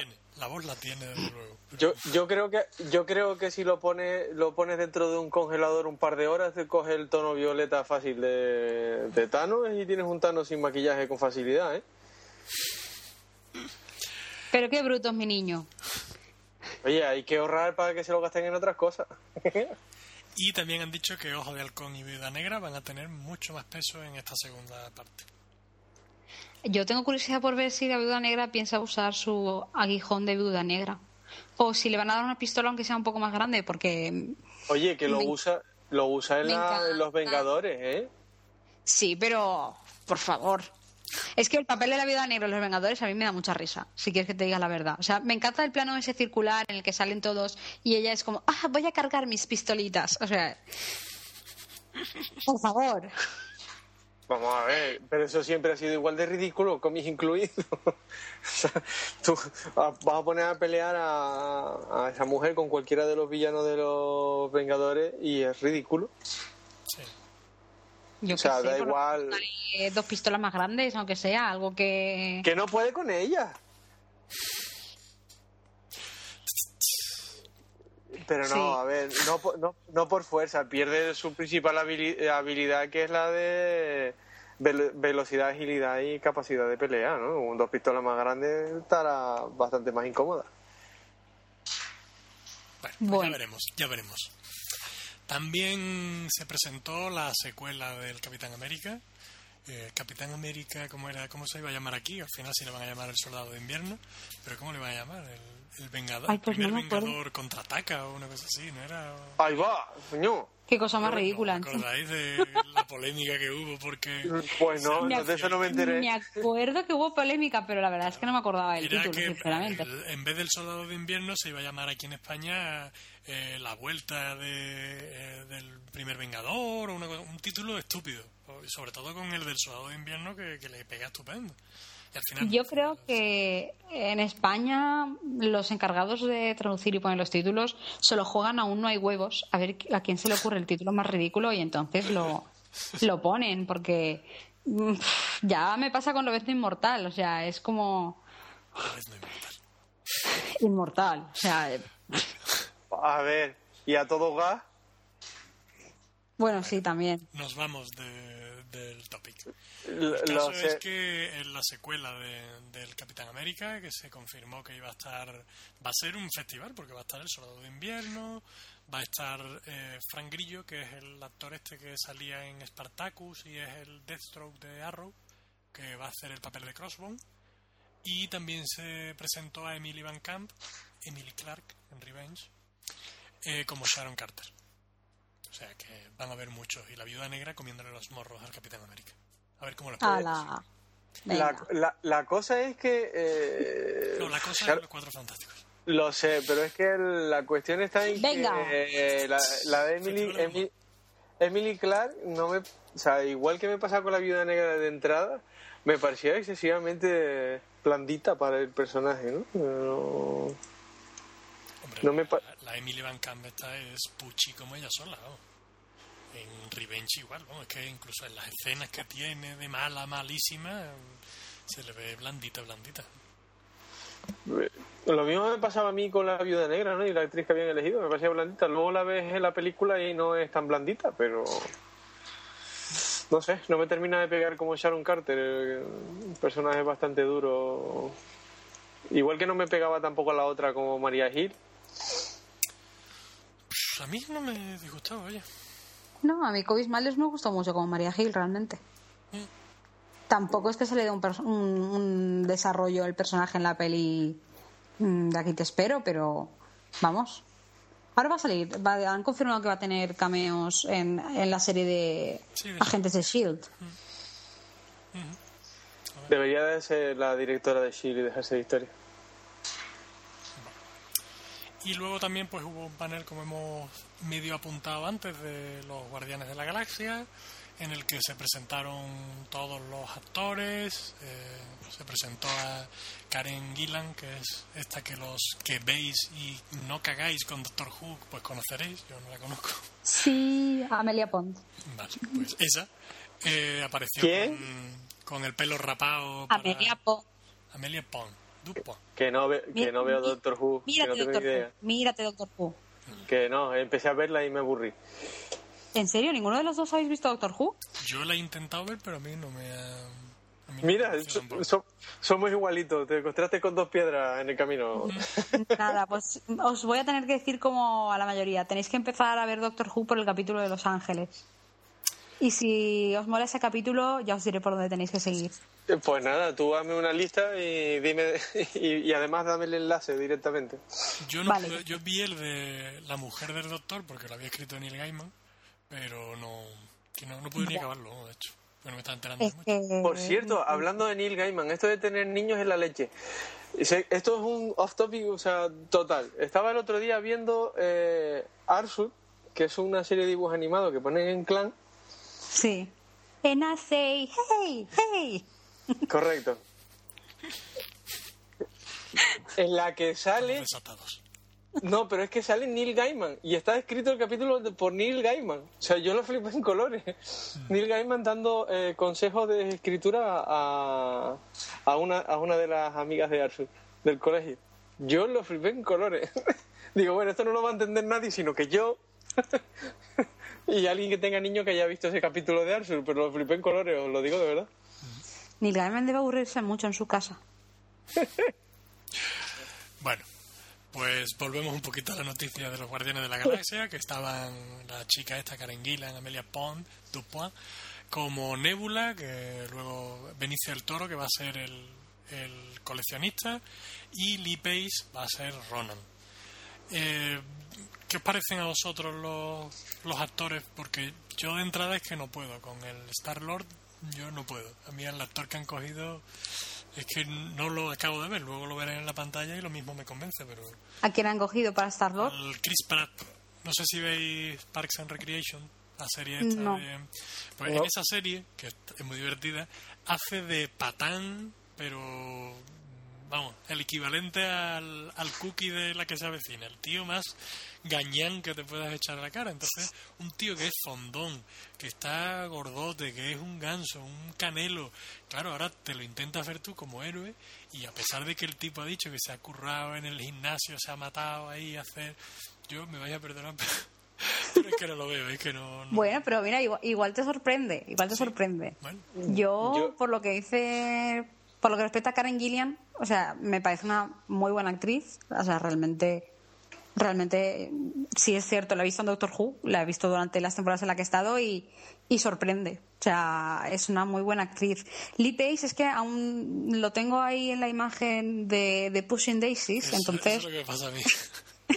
eh, tendré que verlo. Bueno, ya lo hemos visto de, de, de Elfo en, Hobbit, pero, pero yo qué sé, igual cuando lo vea.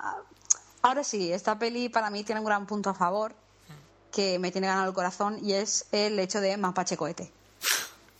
Mapache Cohete. O sea, A, a mí me vais a per- a mí me vais a perdonar, vosotros no veis los actores y yo lo que no veo es la película, pero no Los actores, a ver, yo, el, el Chris Pratt, yo a Zoe Saldaña, No, va a pero- ser de, de Gamora y Sí, y hacemos un repasito. Eh, Batista, el, del luchador de Batista. wrestling. Eh, Drax, que va a hacer Drax, que es Dave Bautista, pero en el... mira, yo, es, esa- eso sí que cuando lo leí, tuve que leerlo varias veces para que. ¡Qué expresividad que tiene este hombre! Un tipo que se pasa todo el día colgando fotos de- del culo de la novia o mujer, no sé qué es, en Twitter. Mm, en fin, poco se puede decir más sobre él. Si os metéis en su Twitter, está todo el día colgando fotos del culo de la novia o de la mujer. Pero bueno. Bueno, el caso es que también nos falta eh, Michael Rooker, que va a hacer de John Doe, que es el, el, el árbol. Y también está confirmada Glenn Close, ¿no? Sí, Glenn Close también. Lo que no me acuerdo era qué papel va a ser. Y, y el John C. Reilly, que era el este de los Nova, de los Nova Corps, eh, Roman Day. Ujú. Vale. Cuanto más habla de ella, menos veo la película. Ojalá sea una buena película, pero me veo una Electra o un Daredevil antes de pasar por la mano del, la direc- de- del director y demás. O sea, me veo un motorista fantasma. Eh, En serio, Eh, no, vamos a ver, no es, la veo. es imposible llegar al nivel del motorista fantasma, sobre todo porque no sale Nicolas Cage y no me a fuego. O sea, Con lo cual ya tienes ganado eso. Tienes mucho terreno ganado. exacto. No sé, no, es que no, no termino de ver la película, no veo ni siquiera la necesidad de, de ella. No hay Yo, ahí sí te tanto. la razón. La necesidad no la veo. Es decir, hay, Hay tan- hay mil personajes de Marvel antes para hacer una película que. Lo que pasa es que, bueno, que por lo menos mm, vistosa va a ser. Con la cantidad de personajes que hay, por lo menos entretenida tiene que ser por, por narices, porque. No, ahí está X-Men 3. Bueno, pues sí. Acabamos siempre volviendo a X-Men 3, ¿tú te das cuenta? Sí. Sí, sí, es que algún día la rodarán y entonces la, la podremos ver. Pero vamos, no, no sé, yo, en serio, o sea, hay, hay tanto bueno por hacer que es una película de. No la veo. No la veo, es que no la veo, sinceramente no la veo. Podrían apostar por otra franquicia, ¿no? Ya tenemos eh, la del Trepamuro, tenemos la de la de los Vengadores, tenemos la de los X-Men y si querías empezar por algo espacial y además empatar con algo, podrías pillar una peli del Silver Surfer o algo así, ¿no? Pero bueno. Hombre, la, Una para, peli la de fase, Silver para la fase 3 ya está confirmada la del Doctor Extraño, que ya están incluso hablando de, de castings y vuelve a sonar el Joseph Gordon-Levitt, el actor multipresente. Lo que me extraña es que no se le hayan ofrecido al, a Chris Evans, pero bueno. Pero bueno. Eh, hombre, es que ahora ese enganchó un buen personaje de la franquicia, ¿no? Ahora es el Capitán América, ya nadie se acuerda que era la antorcha humana. Por Entonces, cierto, se nos ha pasado a hablar de, de el, el casting que se está comentando para el nuevo Batman. El, el otro día las páginas, tanto Cinemanía como Fotogramas, han hecho una quiniela de los actores que ven, unas quinielas sin fundamento ninguna y sin base absoluta porque te hablaban hasta desde eh, Jake Gyllenhaal, que vamos, espero por Dios que nadie se le ocurra contar con él para, para las quinielas, hasta Bardem. Yo también lo espero. Hasta Bardem. Por o sea favor. que, pff, No, que- no, no, Lo que más están favor. sonando es eso, el Gordon Levitt, que, que a, mí me, a mí no me parecería mal si emplearan, como lo hemos hablado alguna que otra vez, el mismo personaje, y eh, Ryan Gosling, que ese, pues, bueno, Hombre, Gordon Levy como Batman, siendo Nightwing, es decir, siendo el personaje que ya tuvo en la en la saga de Batman, sería per- maravillosamente perfecto. Pero eso no va a ocurrir. Y entonces tendríamos a, a Batman siguiéndose, siendo Batman y tenemos otro personaje que está ocupando su sitio y no siendo el mismo que se fue. Eso podría funcionar si algún día a Christian Bale se le acaba el dinero y decide por volver a hacer una peli de banda. Entonces, Yo, Ryan Gosling, sinceramente no lo veo, ¿eh? También, porque se, habla- se hablan de muchos, pero Ryan Gosling, ay, pues me parece un muy. O sea, creo que es un muy buen actor, pero yo no lo veo de Batman, sinceramente. hombre, el carácter así introvertido y... Sí, en ese sentido sí, pero... Sí, pero. mm, mm, no sé, también se habla de. Bueno, es que se habla de mucha gente realmente. mm, Porque también está ahí presente en todo también, casi siempre que se saca una quiniela, pasó con Superman y pasa con Batman, también ha salido Matt Bomer y Armie Hammer, o sea, sí. mm, Nicolas Cage y Ryan Reynolds son los otros dos que estaban en todas las quinielas. mira, Ryan Reynolds, Ryan Reynolds, No puede mira, ser porque es linterna verde, así que no lo pueden Deje- coger. dejémoslo, por favor.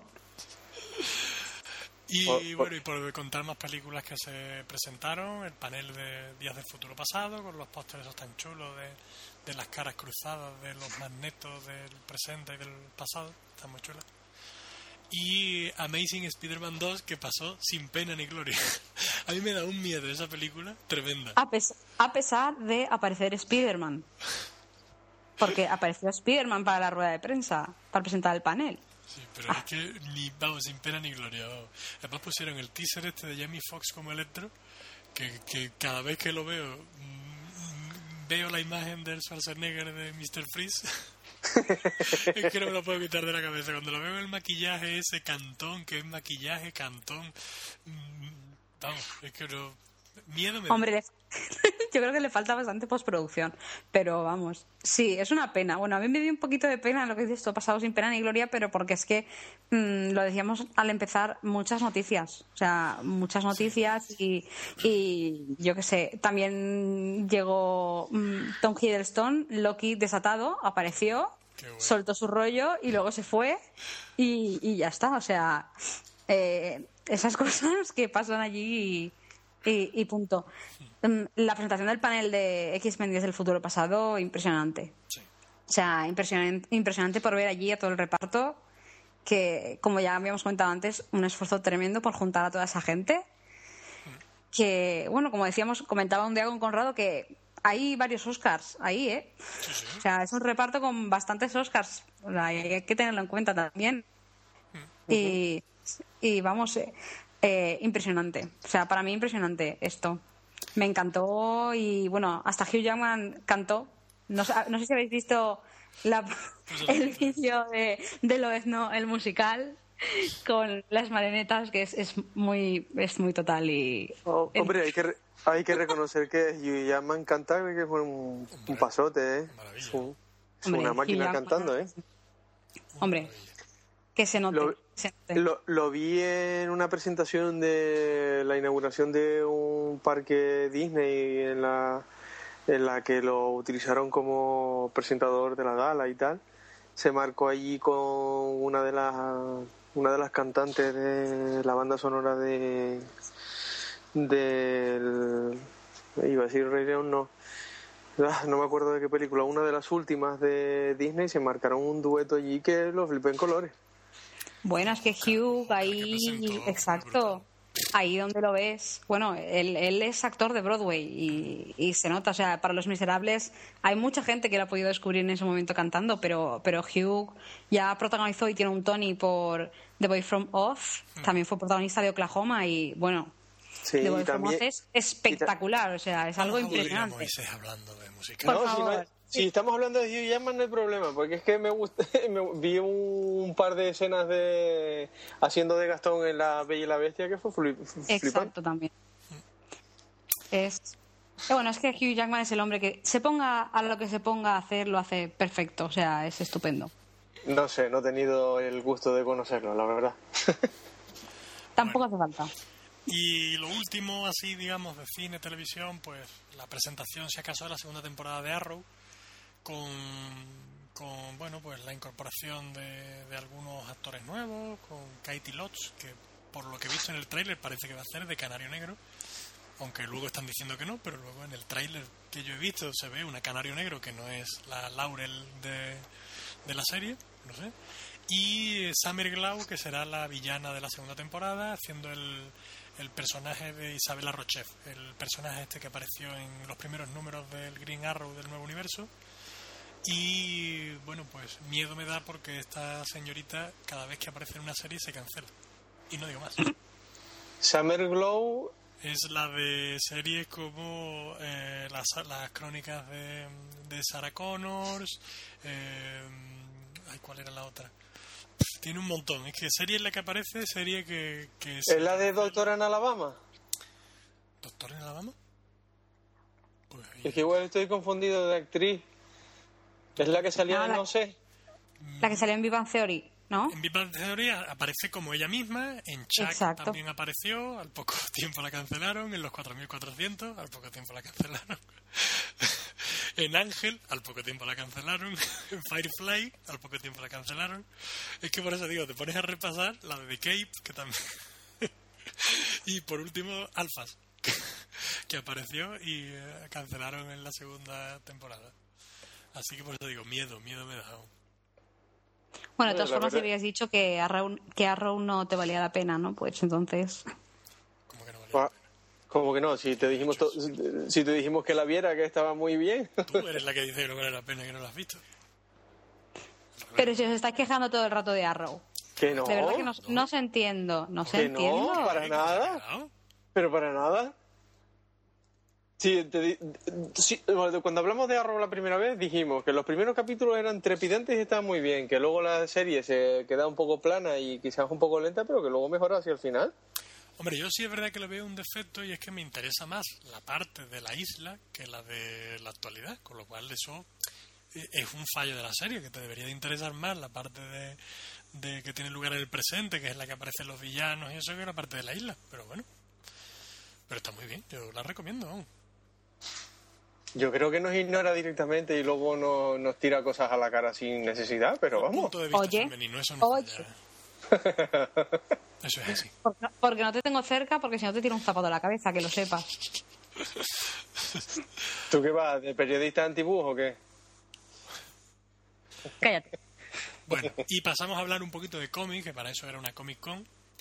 Y bueno, pues yo las noticias así más eh, que tengo así un poquito más seleccionadas es eh, Jeff Lemire precisamente hablando de Green Arrow, que, que lo que más me, me chocó un poco fue el- su anuncio de que pretendía retrasar lo máximo posible la aparición de Canario Negro, porque dice que una vez aparezca pues no habrá marcha atrás.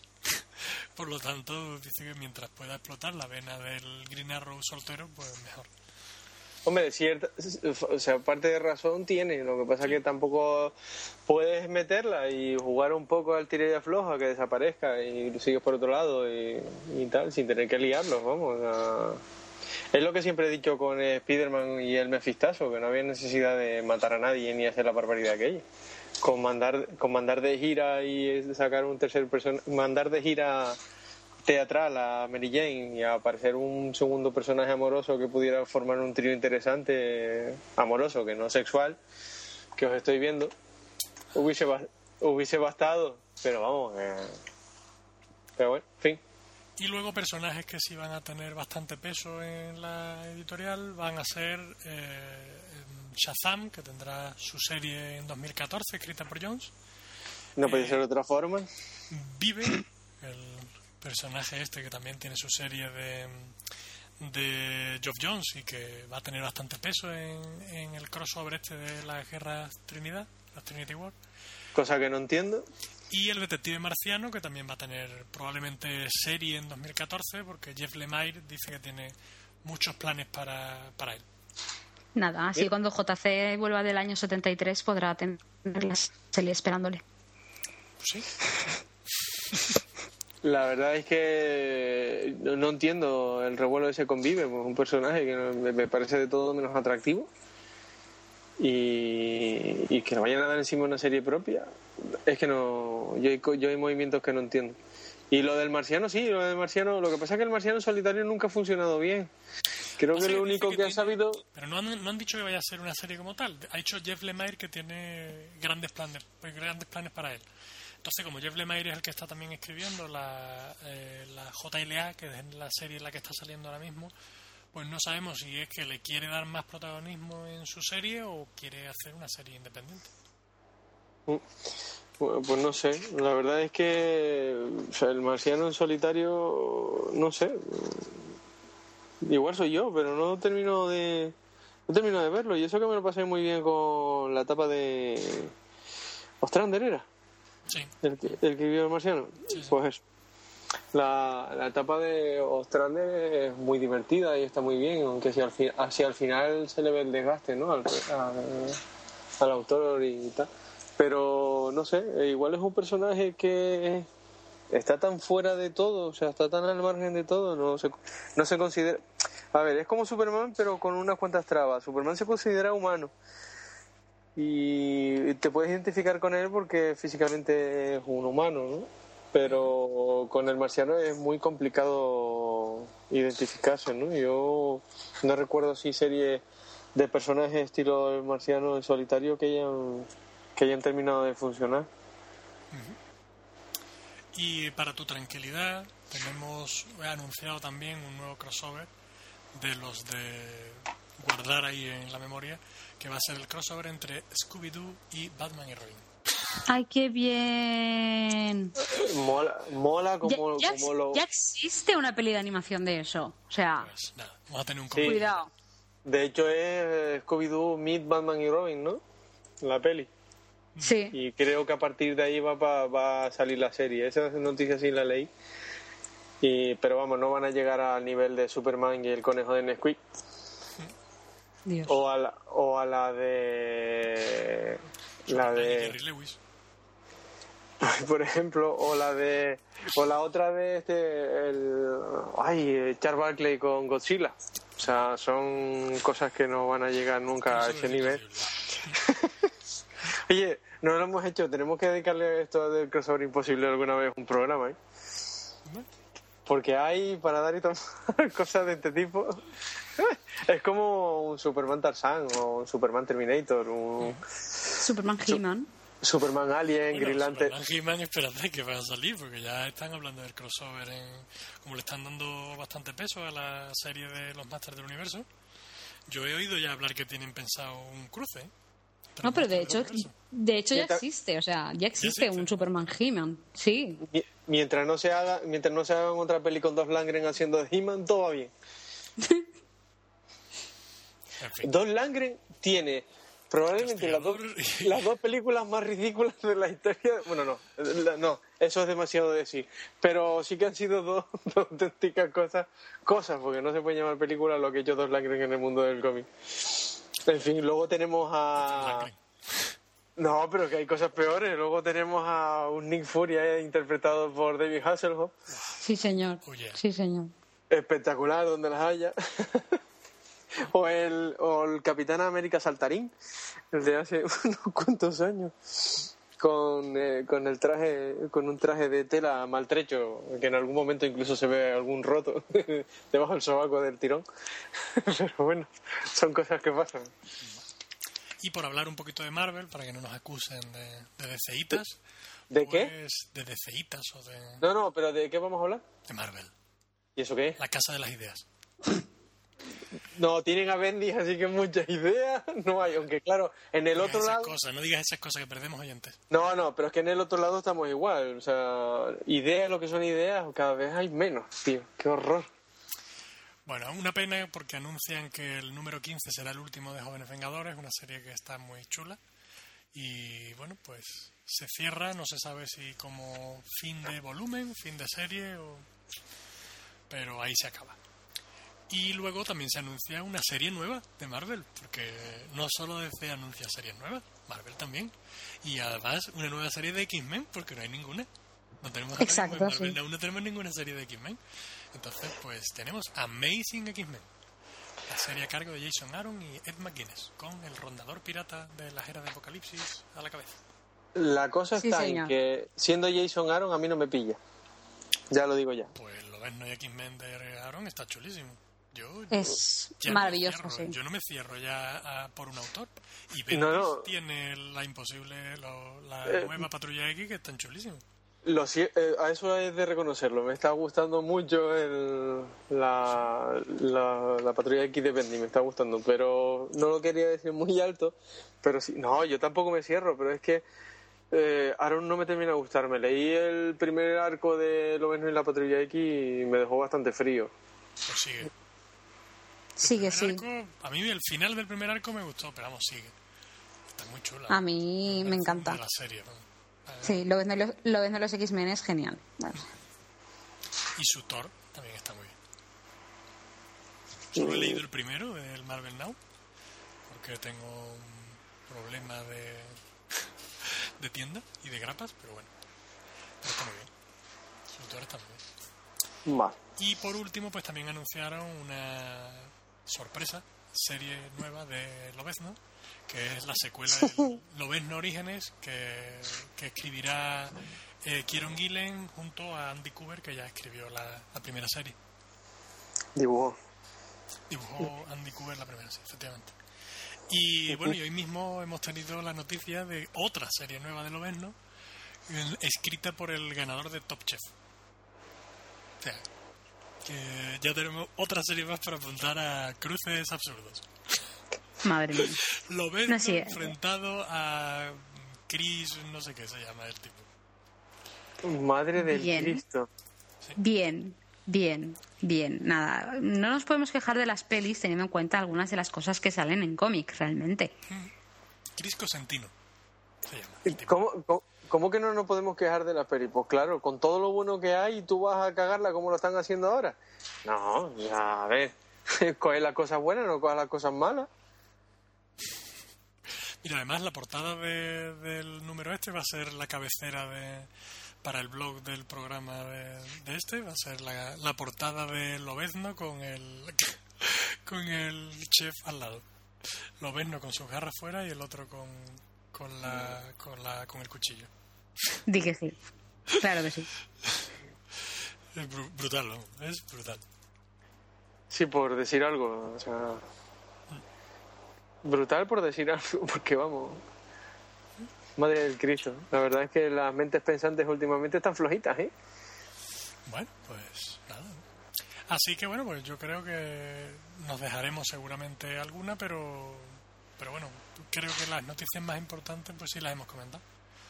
Ha sido un- una Comic Con muy cargadita y, y bueno, había bastante que, que remarcar o que, que comentar.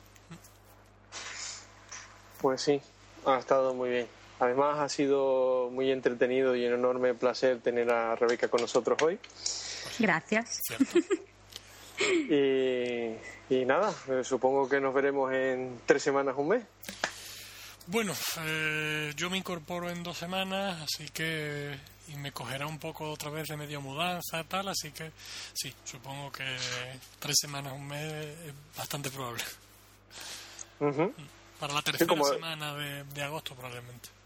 Eso con la cadencia del blog en verano, del blog del podcast, en tres semanas en verano, si se da bien. Pues, pues nada, hasta la próxima entonces. Así que nada, pues os despido. Muchas gracias Rebeca por estar aquí con nosotros y dar tu punto de vista femenino. De nada. A vosotros por invitarme. Ya sabéis que podéis contar conmigo cuando queráis. Pues muy bien. Y a Moisés, pues nada, a ti no te doy las gracias. Tú aquí, a currar, como tiene que ser. Vale, vale. De todas maneras, de nada. Bueno, pues entonces hasta el siguiente programa. Hasta la próxima. Hasta la próxima, chao. Up in the sky. It's a bird. It's a plane. It's Superman. Con esto del tiempo libre hay más que reseñar y aunque estoy aprovechando para leer cosas atrasadas o muy viejunas, hay para todos los gustos. Empezamos con los últimos tomos pendientes de CC. Empiezo con Aquaman, que acaba su espectacular saga de los otros y abre paso a la nueva El Trono de Atlantis, la que tenemos de vuelta a Orm, el hermanísimo de Arthur o Orin, como prefiráis llamarlo.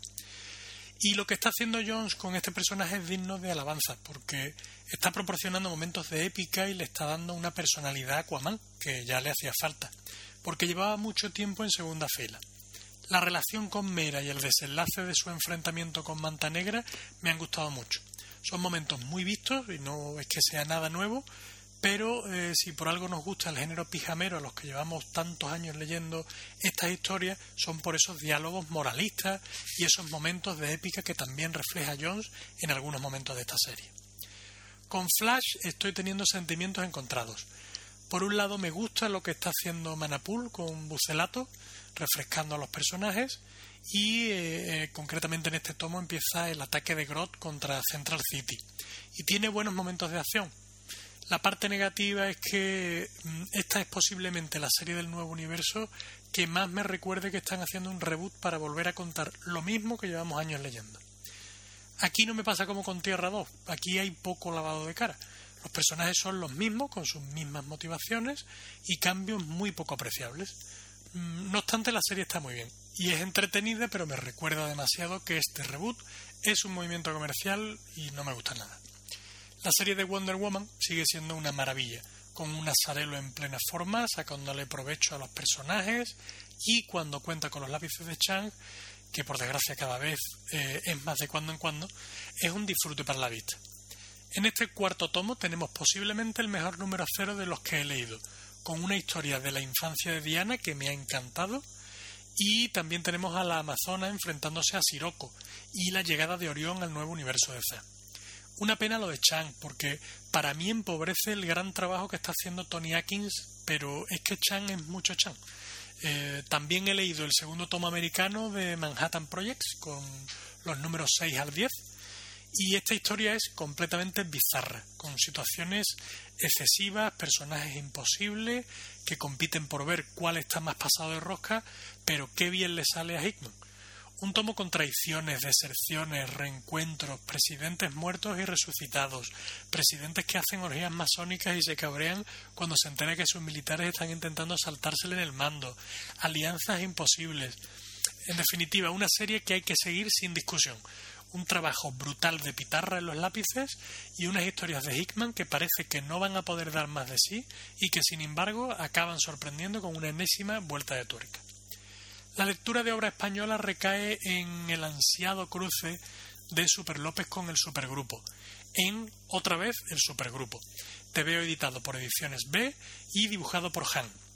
Si recordáis la reseña que hice del regreso del supergrupo, que publicó EDT, con dibujos de Nacho Fernández, comenté que eh, había páginas en las que el color hacía parecer que lo habían hecho demasiado deprisa y que daban eh, la impresión de que como si estuviera inacabado en algunas partes. Aquí eso no sucede. Han realiza el dibujo al que nos tiene acostumbrados y el color se encuentra completo en todas sus páginas. Así que en ese aspecto este TVO mejora al anterior. En cuanto a la historia de Francisco Pérez, alias FP, cuenta cómo Super López sufre un cambio de realidad en la que pasa a ser un desconocido incluso para el supergrupo. Todo se debe a una artimaña de su némesis, Escariano Avieso. Ha desarrollado una máquina para modificar la realidad. En el fondo este TVO eh, no es más que una sátira de los reboots, de los multiversos y de cómo los editores hacen y deshacen a su antojo sin importarles tocar trabajos de autores durante muchos años con tal de vender algunos TVOs más. En ese sentido sí me ha gustado, aunque por otro lado los últimos TVOs de Super López que he leído, y incluyo también en, estos, estos dos del supergrupo, eh, no me han despertado las risas y los buenos recuerdos de cuando los leí en mi infancia. No sé si son TVOs que ya han dejado de hacerme gracia o es que estos últimos no son tan buenos como los de hace unos años, pero realmente me deja con un sabor agridulce porque esperaba mucho más. No obstante, este tiene mejores gags y al menos tiene una historia, no como en el anterior. Aquí no se limitan a ir por la calle pegándose sin más y metiendo chascarrillos. Tal vez sea el momento de desempolvar mis El Señor de los Chupetes, la gran superproducción o los alienígenas y ver si, si han cambiado los guiones o el que ha cambiado he sido yo. Por fin he encontrado tiempo para leer Aventuras en Adventures in Oz, el recopilatorio que publicó IDW eh, con las cinco historias cortas de Eric Shanower ambientadas en el mundo de Oz y que eh, conseguí gracias a Iberlibro, pues permanecen inéditas en nuestro país. Las historias parecen sacadas del imaginario de Baum, adaptando perfectamente los personajes y creando nuevas situaciones y criaturas que podrías haber leído en los libros sin llamar la atención. Eh, las historias son las manzanas encantadas de Oz, en las que eh, conocemos al mago Vortak, que intenta robar las manzanas encantadas para despertar a la malvada bruja del sur. La isla secreta de Oz, en la que Dorothy irá a buscar un raro pez a la montaña misteriosa y acabarán eh, junto a, otros personajes como el león, eh, el espantapájaros, pues acabarán todos ellos en una isla secreta en la que conocerán al niño de juguete Notboy y se tendrán que enfrentar a un sapo gigante o a una serpiente. El rey de hielo de Oz cuenta cómo el rey de hielo manda a unos embajadores a Oz con objeto de que Dorothy acepte casarse con él. Al negarse, eh, secuestrarán a Ozma y tendrán que ir a rescatarla con la ayuda de Flicker, el candelabro humano. El bosque olvidado de Oz nos presenta a la, a la ninfa Nelance, que será exiliada tras besar a un humano, que resultará ser el rey de los trolls, que intentó aprovecharse de sus conocimientos para aliarse con los dragones y destruir el bosque y sus habitantes. Por último tenemos la historia de la bruja azul de Oz, en la que tras darse cuenta a Dorothy de que poco se conoce de la bruja buena del este, eh, comenzarán a investigar sobre ella y descubrirán su trágica historia y cómo perdió a su marido y a su hijo. Son historias todas muy entretenidas, tan bien contadas y maravillosamente dibujadas, con grandes viñetas de situación en las que Shanower nos muestra numerosos detalles coloristas sobre cada paisaje. Una obra que he disfrutado mucho y que si sabéis buscar bien en Internet y no tenéis problemas con el idioma de Shakespeare, pues os recomiendo muy encarecidamente. En cuanto a novedades americanas, he leído unas pocas. Voy a empezar con las Trinity War, eh, probablemente el primer gran crossover en cuanto a número de personajes afectados del nuevo universo DC. Eh, con bueno, la trama se va desarrollando semanalmente en las colecciones de Justice League, Justice League of America y Justice League Dark, las tres ligas de la justicia que hay ahora mismo. Mientras que eh, otros sucesos, o mejor dicho, se amplían detalles de, de otras cosas que van pasando, pues los veremos en otras series relacionadas como Phantom Stranger o Constantine. De momento he leído los tres primeros números, los de las Ligas de la Justicia y el de Constantine. La historia básicamente tiene su punto de partida en el encuentro de Superman y Wonder Woman con Pandora, que tras dejar que Superman abra su caja, comienza a experimentar cambios y acabará teniendo un encuentro fatal con el Doctor Luz. Los diversos integrantes de los tres grupos se dividirán en posturas más o menos conservadoras y acabarán eh, en tres grupos liderados por Wonder Woman, por Batman y básicamente la Liga de la Justicia Oscura que va un poco por libre. Aunque al final acabe involucrándose también. La historia me gusta porque tiene acción y, y tiene todo lo que considero que debe tener un crossover de estas características aunque por otro lado me preocupa eh, el eterno debate de hasta qué punto influyen las películas y los estudios, los estudios de cine con el cómic, ya que en el fondo todo la trama gira en torno a si es lícito que un superhéroe mate o no, y no un héroe cualquiera, adivinad quién. Así que en ese aspecto me da un poco de rabia porque creo que me están intentando llevar un universo hacia un tono que hasta ahora mm, no había tenido porque Warner Bros. quiere diferenciarse de Marvel Studios. Y bueno, puedo estar equivocado, ojo, pero mm, la impresión que me llevo es esa. Los dibujantes de, cada número son los responsables de cada colección, es decir, Iván Reis, eh, Doug Manke y Mikel Hanning, siendo el español el que para mi gusto hace un trabajo más espectacular aprovechando la oportunidad de dibujar a todos esos personajes con los que siempre había soñado poder trabajar, como en alguna que otra ocasión pues ha reconocido. Su trabajo en Justice League Dark es realmente impresionante. Eh, también he leído, como había dicho, el tie-in de Constantine, pero me ha parecido muy flojo, con John robándole los poderes al Capitán Marvel. He leído también el comienzo de la serie de Batman y Superman, de Greg Pak, eh, Jae Lee y Ben Oliver ambientada en, el multiverso con realidades que se mezclan y cruzan entre sí y vemos a varias versiones de los personajes, eso sí, con el pertinente tono oscuro que debe ir cubriendo todas las series, especialmente los que involucren a los dos grandes estandartes de la editorial. Lo mejor sin duda es el arte de Yaeli, que encaja perfectamente con el tono de la historia, aunque es una historia que se aleja de lo que voy buscando en estos personajes, lo cual no quiere decir que sea mala. El número uno de la miniserie Hunger, Hambre, eh, en la que Galactus vuelve al universo Ultimate a hacer pupa de la buena, mientras que el Rick Jones, escudero del vigilante, eh, intenta comerse una hamburguesa. Pues bueno, por lamentable que parezca, eso es todo lo que sucede en este primer número de Joshua Halefialkov. Y bueno, dudo que llegue a acercarme siquiera al número 2. Otra serie que ha comenzado este mes en Marvel, y, hay que ver los pesados que son los DC sacando todos los meses nuevas series, es Superior Spider-Man Team Up. Una serie que, eh, bueno, supuestamente reemplaza a Avenging Spider-Man y recupera el espíritu original de la serie, pero con este Spider-Man superior. La serie es entretenida y lo mejor es que recupera al español David López, que hace un trabajo fabuloso e incluso mete un guiño a los españoles con un detalle hacia cierto cocinero que desbanca a Arguiñano como el cocinero más famoso de la tele actual. Eh, lo escribe Christopher Joss, eh, que no es Dan Slott, pero que mantiene el mismo tono de la serie madre. En este primer número, Speedy intentará sin mucho éxito contar con la ayuda de los Vengadores, y me vais a perdonar, pero sigo sin poder ver a ese Hulk con armadura, pero acabará peleando con ellos, así como con otros superhéroes. En fin, es un cómic simpático. Y acabo mi reseña con Lazarus de Image Comics, escrita por Greg Ruca y dibujada por Michael Lark. Colorea, que también merece una mención, el español Santi Arcas.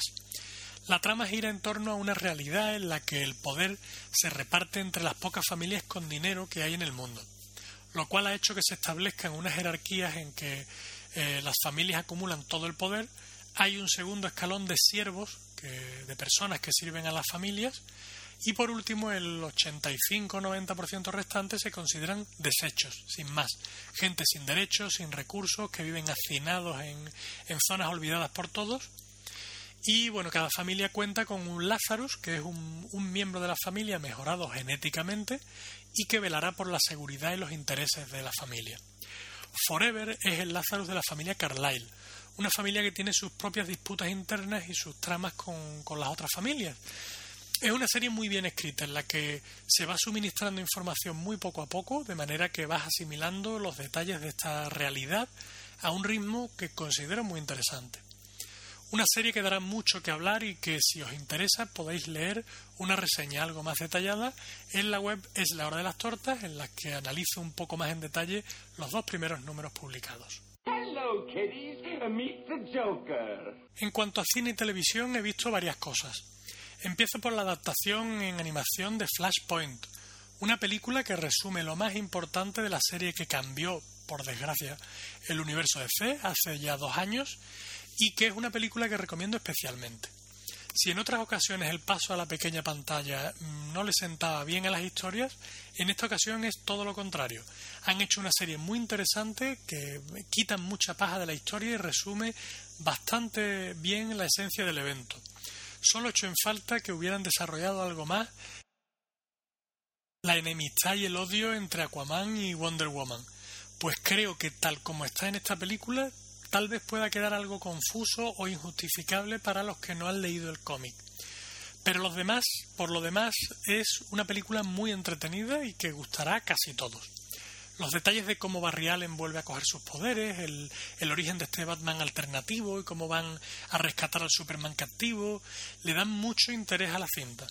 Además, ya se ha anunciado que la siguiente cinta adaptará el primer arco del Justice League de Jones y Lee para el nuevo universo DC. También he empezado a ver dos nuevas series de animación de reciente aparición.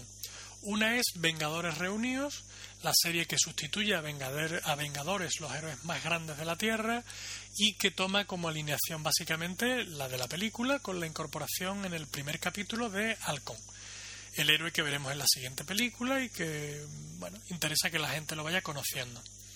He visto los primeros cuatro capítulos y no creo que vea más.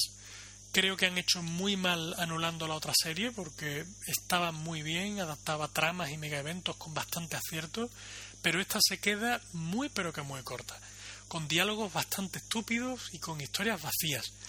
De hecho, el cuarto capítulo adapta eh, con bastante torpeza Miedo Encarnado, quedándose a medio gas y realizando una historia sin ningún interés. Como digo, no creo que la siga viendo. Tampoco me ha convencido Beware de Batman, una serie con una animación como la de la serie de Green Lantern y que tiene un tono, como no, algo más oscuro, con, con el Alfred como el de Batman Tierra 1. Y, bueno, a mí no me ha convencido, aunque la serie creo que no está mal hecha. Pasa que no me interesaba bastante el, el tono que iba llevando la serie y, y, no creo que la siga yendo. Pero si os interesa ese Batman y no tenéis las pegas que tengo yo, creo que puede gustaros bastante. Tune in tomorrow. Same bat time, same bat channel. Acabamos otro programa. Quiero enviar un saludo especial a Raúl Martín, colaborador del podcast La órbita de Endor y que nos escribe a través de Twitter o de iVox eh, en más de una ocasión. Y bueno, eh, os recomiendo bastante el podcast La órbita de Endor, aunque seguro que lo conocéis porque son programas que se curran muy mucho.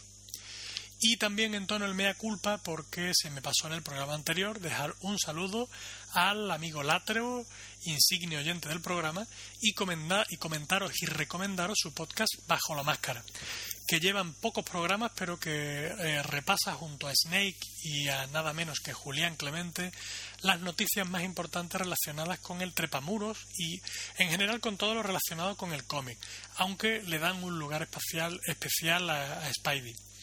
Estos hacen trampa, porque tienen unas en la manga, y es que poder contar con Julián Clemente asegura el interés de los que seguimos a Marvel eh, ya que aprovecha para responder algunas preguntas de lectores o suelta siempre algún pequeño adelanto de lo que tienen pensado publicar en Panini. Así que, aunque no seáis especialmente seguidores de Spider-Man, siempre vais a encontrar algo que os interese.